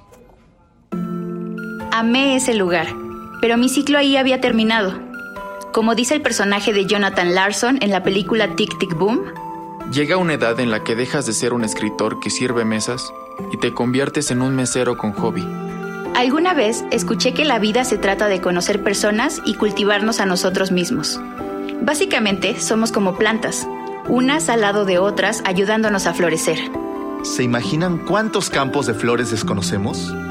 Cada uno con su propio lenguaje. Tiendas de autoservicio, policías, diputados, restaurantes, oficinistas, arquitectos, baristas.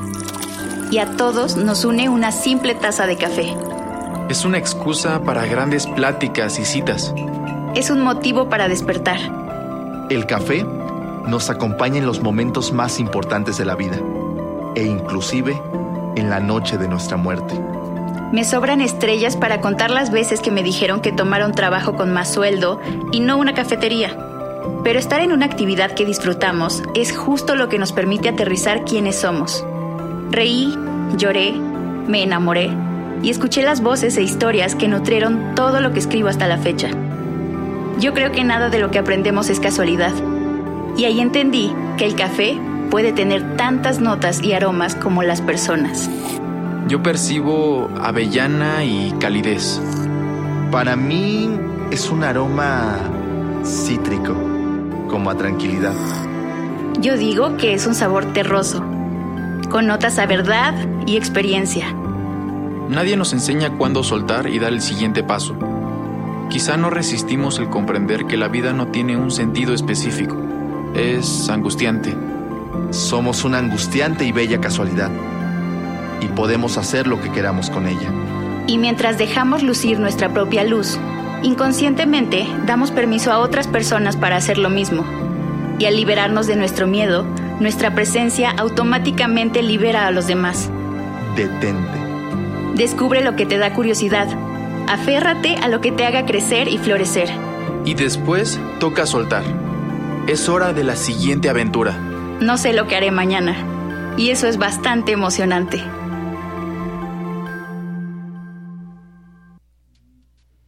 Listo, pues ahí estuvo este trabajo que como siempre nos traen de manera creativa los poetas errantes aquí en Prisma RU. No sé qué haré mañana. Vamos a continuar. Esta es una producción de Poetas Errantes, unidos con la poesía y el corazón. Algo en ti me es muy familiar. Hay algo en este encuentro que no quiero olvidar. Poeta soy. Dos de la tarde con 31 minutos y bueno, pues un día como hoy la Asamblea General de las Naciones Unidas decide designar este día, el 18 de julio, como Día Internacional de Nelson Mandela. Es por ello que vamos a escuchar un pensamiento precisamente de este gran luchador Nelson Mandela en voz de Margarita Castillo.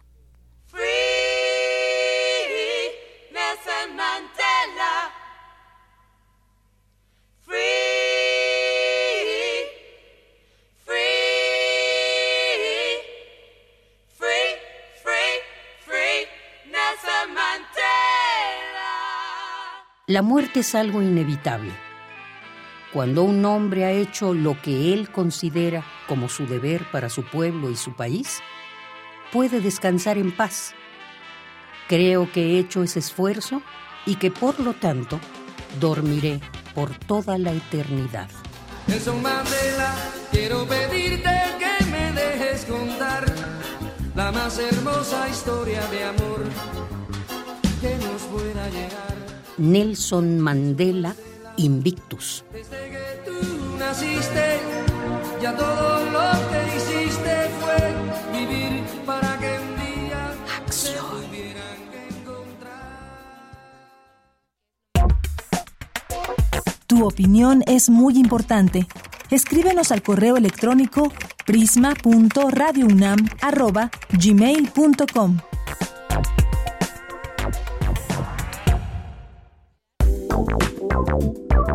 Queremos escuchar tu voz. Síguenos en nuestras redes sociales. En Facebook como Prisma RU y en Twitter como arroba PrismaRU.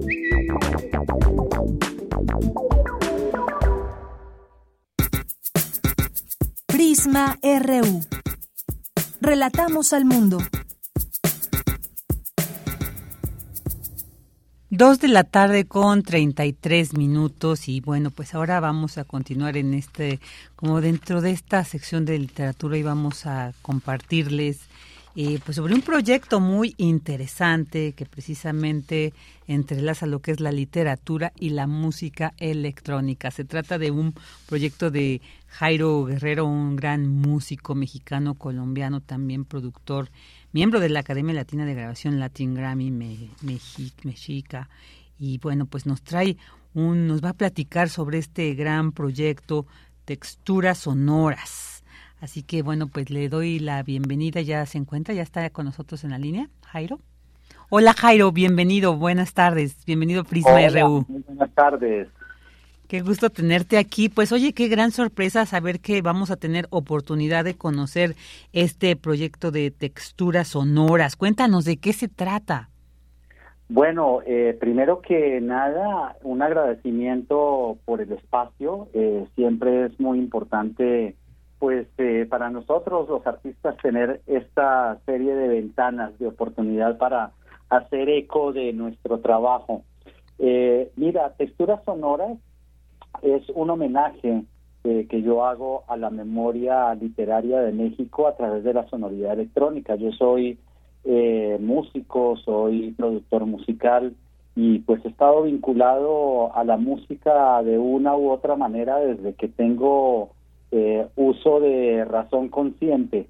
Eh, y eh, pues eh, de todo este amor que tengo por, por la música, eh, no la música en general, sino como ciertas corrientes musicales y ciertos sonidos que tienen que ver con lo experimental, con la búsqueda, eh, con lo diferente, con lo underground, por así llamarlo, eh, y al tiempo toda esta seducción que he tenido hacia la tecnología y la manera de usarla para hacer música, mezclado con toda la pasión que traigo desde hace tantísimos años por eh, la literatura, pues finalmente logro conjuntar en este proyecto pues mis grandes pasiones. Ahí sí que Texturas Sonoras es un reflejo de quién soy yo.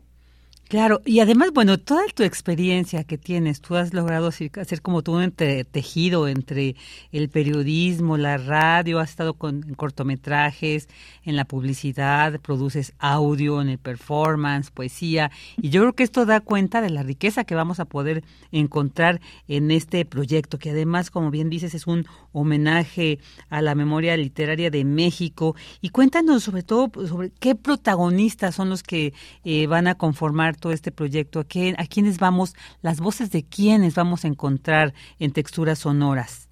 Jairo. Eh, mira, pues eh, es un es, es un proyecto cambiante. Yo lo yo lo yo lo mm, concibo como un ser vivo. Entonces todo el tiempo eh, tiene diferentes intervenciones, eh, pero digamos que de cajón, por por usar o- una una palabra que no se me ocurre ahorita otra, pero digamos de, de cajón Pues eh, los protagonistas de nuestra literatura mexicana, hay nombres eh, pues eh, longevos y de mucho respeto como Juan José Arreola, Rosario Castellanos, Octavio Paz, eh, Jaime Sabines, eh, María Enriqueta Camarillo. Eh, entonces, todo el tiempo voy descubriendo textos, voy descubriendo audios y voy, digamos, haciendo toda esta alquimia y experimentando en, en mi estudio eh, con, con diferentes textos que me van llegando, ¿no? Eh, finalmente, la literatura, pues, es eh, algo muy audiovisual. Entonces, en ese sentido, abordo yo cada poema como si estuviera haciendo una banda sonora para una película. Y así van haciendo texturas sonoras. Eh, va, va, va siendo muy cambiante eh, y siempre estoy tratando de involucrar nuevos eh, autores, nuevas intervenciones con cada recital. Oye, y qué importante esto porque además esto de darle, como bien dice, esta sonoridad, ¿no? Pero porque a veces leemos, podemos leer un poema y cada quien pues le da esa sonoridad propia, ¿no? Pero ya llevarlo, plasmarlo en un proyecto como tal que además vas a compartir con lo demás, me imagino que es un proceso complejo pero súper enriquecedor. Y, y te quiero preguntarte, ¿tú lo haces solo o también te acompañas de algunos otros músicos o cómo es este proceso creativo, Jairo, para eh, lograr ya concretar en esto que es texturas sonoras? Pues mira, eh, trabajo solo, eh, ahí sí que esta es una un grupo de un solo hombre. Mm, qué interesante. Eh, y finalmente, pues también es algo muy introspectivo, ¿no? Eh, creo que sería muy complicado eh, hacerlo en grupo, vaya. Eh, entonces, eh, pues mira, cada texto que elijo, obviamente, pues responde a una serie de, de cosas que me llaman en la literatura. Para hacerte aquí un paréntesis, eh, no elijo cualquier poema. De alguna manera, eh, pues todo está ligado con gustos literarios que traigo desde mi adolescencia. En algún momento me llamó muchísimo la atención todo esto que hacían los poetas malditos de Francia, ¿no? Eh, Verlaine, Rimbaud, eh, también me llamaba mucho la atención toda esta crudeza existencial fantástica al estilo Kafka. eh, y bueno, por allí encuentra uno cualquier cantidad de divergencias y mucho de esto, mucha de esta, no sé, por llamarla desesperanza sombría, existencial, eh, fantástica, pues la encontré en muchos de los escritos de Rosario Castellanos, de Juan José Arreola, de Octavio Paz. Eh, entonces, eh, de allí tomo como los escritos que me hacen clic eh, y luego pues les doy como mi digamos mi interpretación ya desde un lugar muy subjetivo. Trato por un lado de entender a qué se refería este autor o de qué estaba hablando en este escrito específico pero también le doy mi interpretación emocional vaya y desde ahí empiezo a construir la sonoridad es por eso que de pronto algún texto de pronto eh, responde a una musicalidad que tiene que ver con pianos, con melancolía, con lentitud. De pronto otros, eh, al estilo Juan José Arreola, pues son descarrilados, eh, tienen un nivel de histeria sonora eh, en un tono mucho más elevado. Entonces, de esa manera voy yo como percibiendo y sintiendo cada uno de los textos y bueno, pues casi que el texto, casi que el poeta es el que me está diciendo a través de estas líneas cómo debe sonar. Qué interesante. Oye, y además también eh, eh, compartirles a nuestros redescuchas que Texturas Sonoras ya se había estrenado. Esto ya, ese trabajo ya lo mostraste, ya lo presentaste en 2016, ¿no? En el Zócalo Capitalino. Y bueno, pues creo que tanta eh, esta aceptación, todo esto, toda esta riqueza, pues te ha llevado también a estar en muchos festivales, en muchos eventos eh, de todo el continente. Y bueno, pues ahora precisamente vamos a tener oportunidad quienes no pudieron apreciarlo en este, en 2016 acá en el Zócalo Capitalino durante este mega desfile del Día de Muertos, ¿no? Que fue así. Ahora vamos a tener oportunidad de poder eh, disfrutar de todo, eh, de texturas sonoras en diversas presentaciones que vas a tener. Ya hubo una el 15 de julio en, en la Faro Cosmos, pero tienes unas cuatro más acá en, en la Ciudad de México que nos dijeras para que pues ahí vayamos tomando nota, haciendo en la agenda, escribiendo para ir a poder disfrutar. A ver, dinos adelante. Por supuesto. Mira, eh, importante recalcar que el proyecto también busca una conectividad. El proyecto es conector y por eso siempre es importante que pues la gente de muchas edades se sienta libre de asistir. Finalmente, el proyecto lo que busca es acercar a las generaciones más jóvenes que de pronto hoy en día por todo este tema de la digitalización, de las redes sociales, etcétera, pues manejan una información de una manera un poco más superflua. Entonces, pues a ellos poder llevarles estos guiños de nuestra memoria literaria a través de un lenguaje que ellos sientan más afín, como es la música electrónica. Y las generaciones adultas, por supuesto, pues que ya de alguna manera eh, saben de lo que se trata en su gran mayoría todo este tema de, los protagonistas literarios, eh, que reentiendan y revisiten un poco la manera de escuchar la música electrónica, no solo como esta música rítmica hecha para una pista de baile, sino más como un elemento de arte sonoro con el que puedes echar mano para generar este tipo de propuestas. Eh, la gira, eh, sí, como tú decías, continúa en agosto. La gira comenzó desde noviembre del año pasado. He estado con cientos de presentaciones a lo largo de este año. Eh, nunca en la vida había tenido una agenda tan, tan apretada eh, en términos de presentaciones. Y ahorita el 6 de agosto, que es la fecha más cercana, viene una presentación muy bonita en un lugar que respeto y que eh, me, me pone la piel de gallina siempre que tengo la oportunidad de estar allí, el Colegio de San Ildefonso. Eh, voy a estar allí presentando el recital de textura sonora, 6 de agosto. Eh, luego tengo tres fechas más, eh, un ciclo de presentaciones en el auditorio de la Biblioteca Vasconcelos, que también es un lugar maravilloso. Eh, estaré por septiembre en el Museo Mural Diego Rivera y eh, también eh, quisiera invitarlos de manera muy especial a algo que está sucediendo en paralelo a mi proyecto de texturas sonoras. Imagínate que el, el 28 de julio, eh, ya en dos semanas, eh, pues me embarqué desde el año pasado en un proyecto que tiene que ver con Macario. Entonces, eh, el 28 de julio, en el Centro Cultural José Martí, allí en la Alameda, en el auditorio, se va a hacer la proyección de la película eh, Macario y la voy a estar musicalizando en vivo. Perfecto, pues ahí está esta invitación para quienes también quiera con, quieran conocer más sobre todo el trabajo y trayectoria de Jairo Guerrero, pues que nos compartas las redes, ¿no? Ahora y, y también pues que pues, se pueden escuchar en Spotify te, texturas sonoras, también que sepan esto, ahí pueden acceder a toda esta creatividad que Jairo Guerrero pues ha conformado, ha desarrollado durante tantos años de experiencia, de tanta, pues sí, una rica experiencia, Jairo, ahí. Así que, eh, ¿cómo te encontramos en Facebook?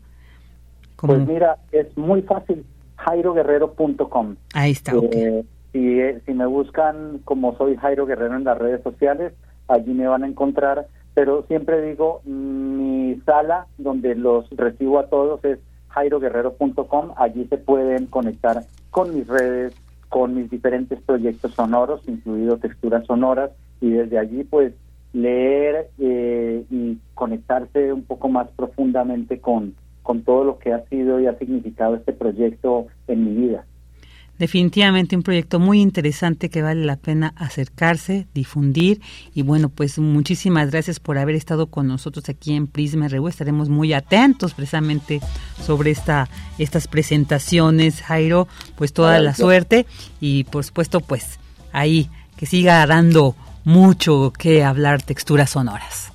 Sí, pues te agradezco muchísimo. Eh, la invitación queda abierta para todos. Eh, repito las fechas, el 6 de agosto en San Ildefonso, septiembre, octubre y noviembre en la Biblioteca Vasconcelos y luego en el, mural, en el Museo Mural Diego Rivera. Las fechas están en el sitio web y te agradezco muchísimo por, por este espacio y pues qué rico hablar con ustedes acerca de este tipo de proyectos. Muy interesantes, por supuesto, proyectos que valen mucho la pena.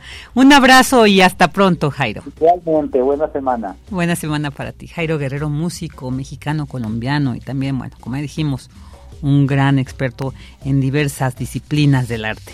Ahí está esa recomendación, jairoguerrero.com.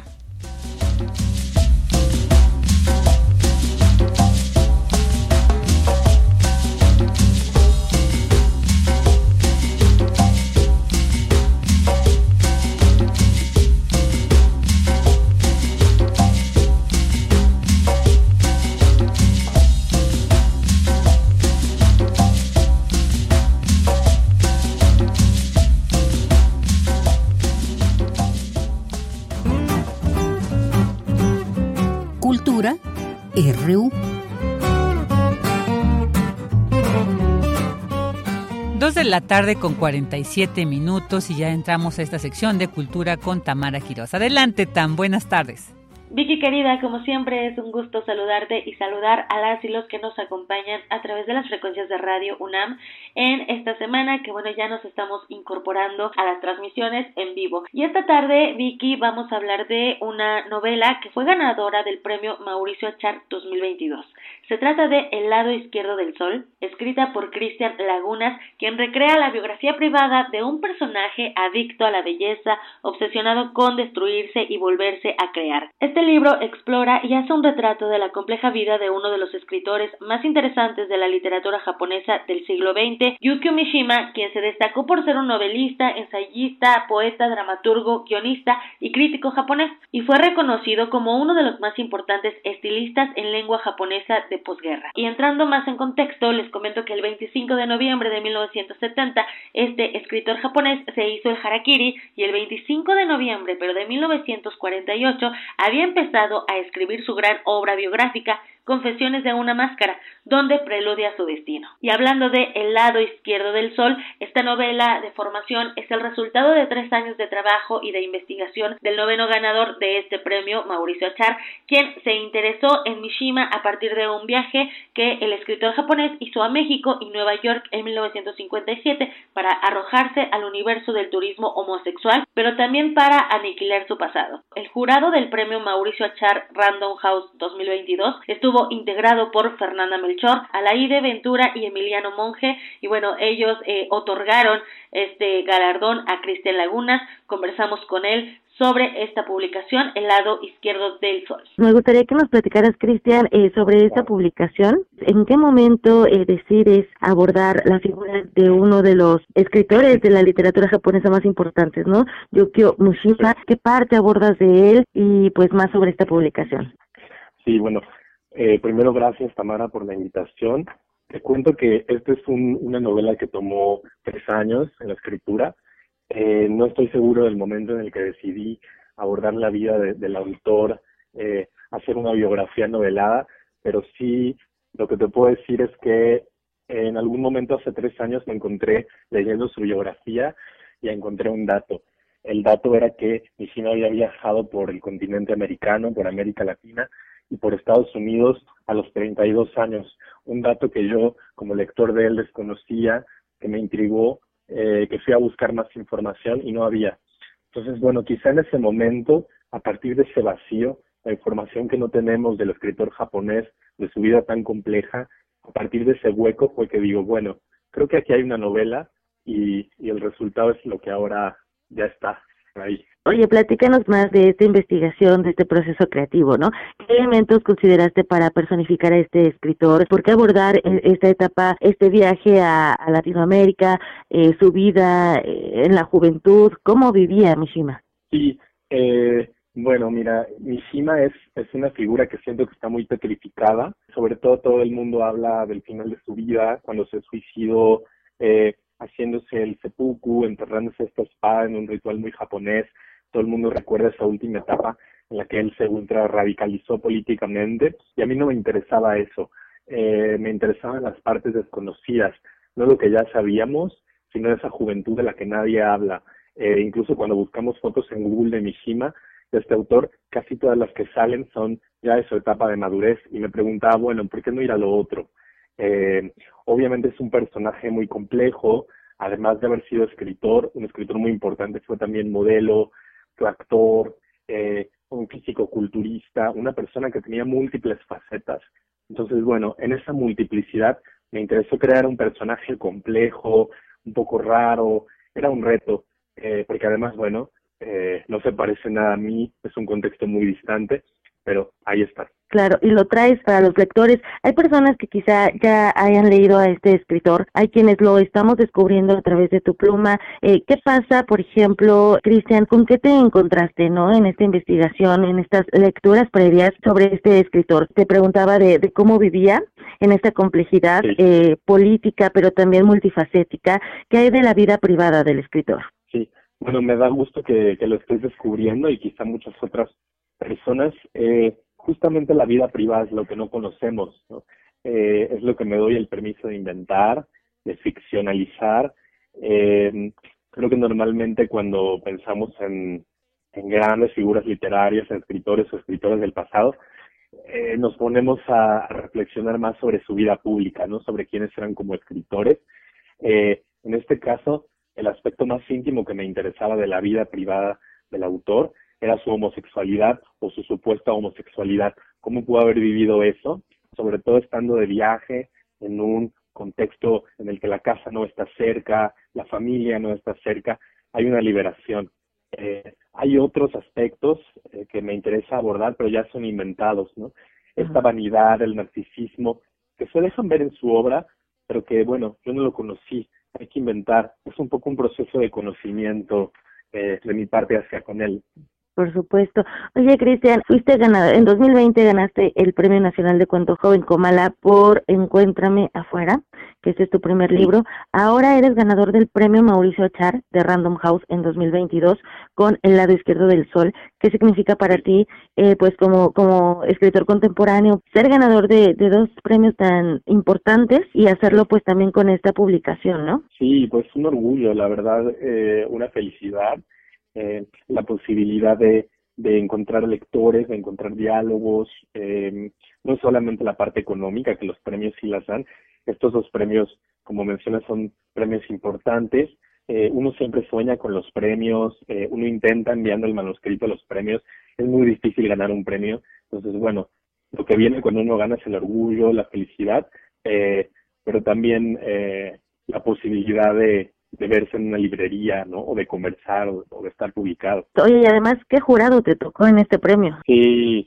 eh, pues una triada, eh, bueno, en realidad fue un quinteto, pero por lo menos eh, los tres escritores que estaban, bueno, la, más bien las dos escritoras y el escritor, Fernanda, Laede y Emiliano, eh, muy diferentes, pero pero sin duda uno se siente un poco o más bien bastante honrado cuando lo lea uno Fernanda Melchor, ¿no? Una autora tan tan admirada, tan, tan leída.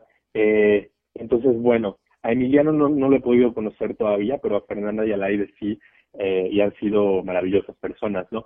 Uno se, se, empieza a ver en la dimensión como colega, y, y, eso es eso es genial. ¿Y qué podrías compartirnos pues también con esta experiencia de estas dos publicaciones? ¿Cómo ves la literatura en nuestro país en este 2022? ¿Qué nos puedes compartir de esta experiencia de, de publicar en, en México también con escritores que ya tienen una trayectoria amplia, pero que también hay sí. estas, estos espacios de oportunidad?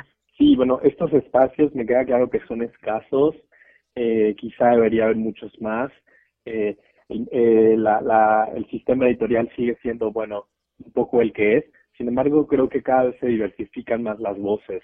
Eh, hay muchas novedades todo el tiempo. Eh, no me gusta decir que están compitiendo unas con otras porque eso eh, no está bien, pero sí que están disponibles. Eh, me imagino que hay muchas cosas de las que yo no estoy enterado y que probablemente están circulando al mismo tiempo que, que mi novela y me gustaría saber más pero sí, sí creo que sobre todo ahora hay una oleada de nuevas voces. Eh, por ejemplo, ahora me, me, gusta mucho Livia Terova, por ejemplo, eh, Aniela Rodríguez. hay muchas, muchas voces disponibles eh, y eso es genial porque implica que, que hay algo que no está muerto. Cristian, vamos a, invitar a nuestro auditorio a que conozca más de tu escritura a través de El lado izquierdo del sol, que lo encuentran bajo el sello Random House y pues también que conozcan lo que nos compartes de este escritor, como te mencionaba, descubrirlo o redescubrirlo, ¿no? Ese es el reto. Claro, Muy exactamente. Bien. Muchísimas gracias por acompañarnos y por tomar la llamada, Cristian Lagunas. A ustedes, muchísimas gracias. Cristian Lagunas es autor de El lado izquierdo del sol. Como ya lo escucharon, este libro es ganador del premio Mauricio Achar 2022 y lo encuentran bajo el sello Random House. Está en físico y también digital. Y hasta aquí llegamos con la información. Vicky, regreso los micrófonos contigo a la cabina. Que tengan excelente tarde. Hasta mañana. Muchas gracias, Tam. Hasta mañana. Y bueno, pues vamos aquí con algunas eh, notas nacionales, porque fíjense que el 18 de julio de 2005 Ciudad Universitaria fue declarada Monumento Artístico de la Nación, así es, hace 18 años en el Diario Oficial de la Federación se publicó el decreto por el que se declaró Monumento Artístico el conjunto arquitectónico conocido como ciudad universitaria. Además, uno de los mayores orgullos de CEU es que su campus central es Patrimonio Cultural de la Humanidad.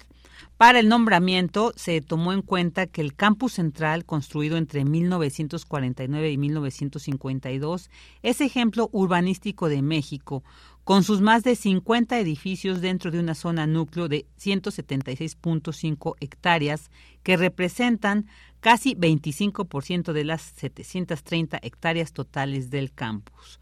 Como límites tiene hacia el poniente el Estadio Olímpico, al sur los frontones y la zona deportiva.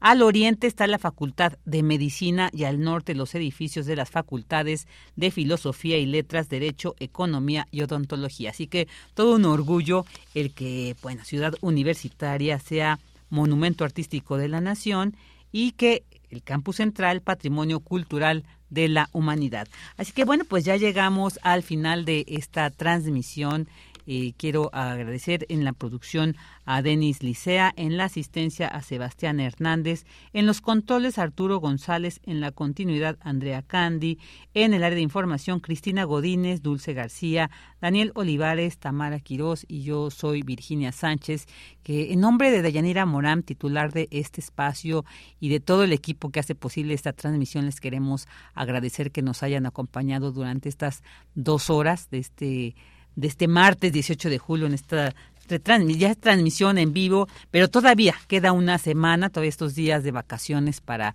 la UNAM, así que sigan disfrutando de estos días, descansen, eh, ahí hay muchas como Daniel Olivares siempre nos tiene estas propuestas o igual Tamara para que pues podamos disfrutar de todas estas eh, actividades artísticas, culturales que se nos ofrece aquí tanto en la Ciudad de México como en otros eh, espacios también pues universitarios. Así que ahí está esta invitación. Les esperamos el día de mañana, no lo olviden, para que nos acompañen aquí en Radio UNAM en Prisma RU. Hasta mañana, buenas tardes y buen provecho. Radio UNAM presentó Prisma RU. Una mirada universitaria sobre los acontecimientos actuales. Prisma RU. Relatamos al mundo.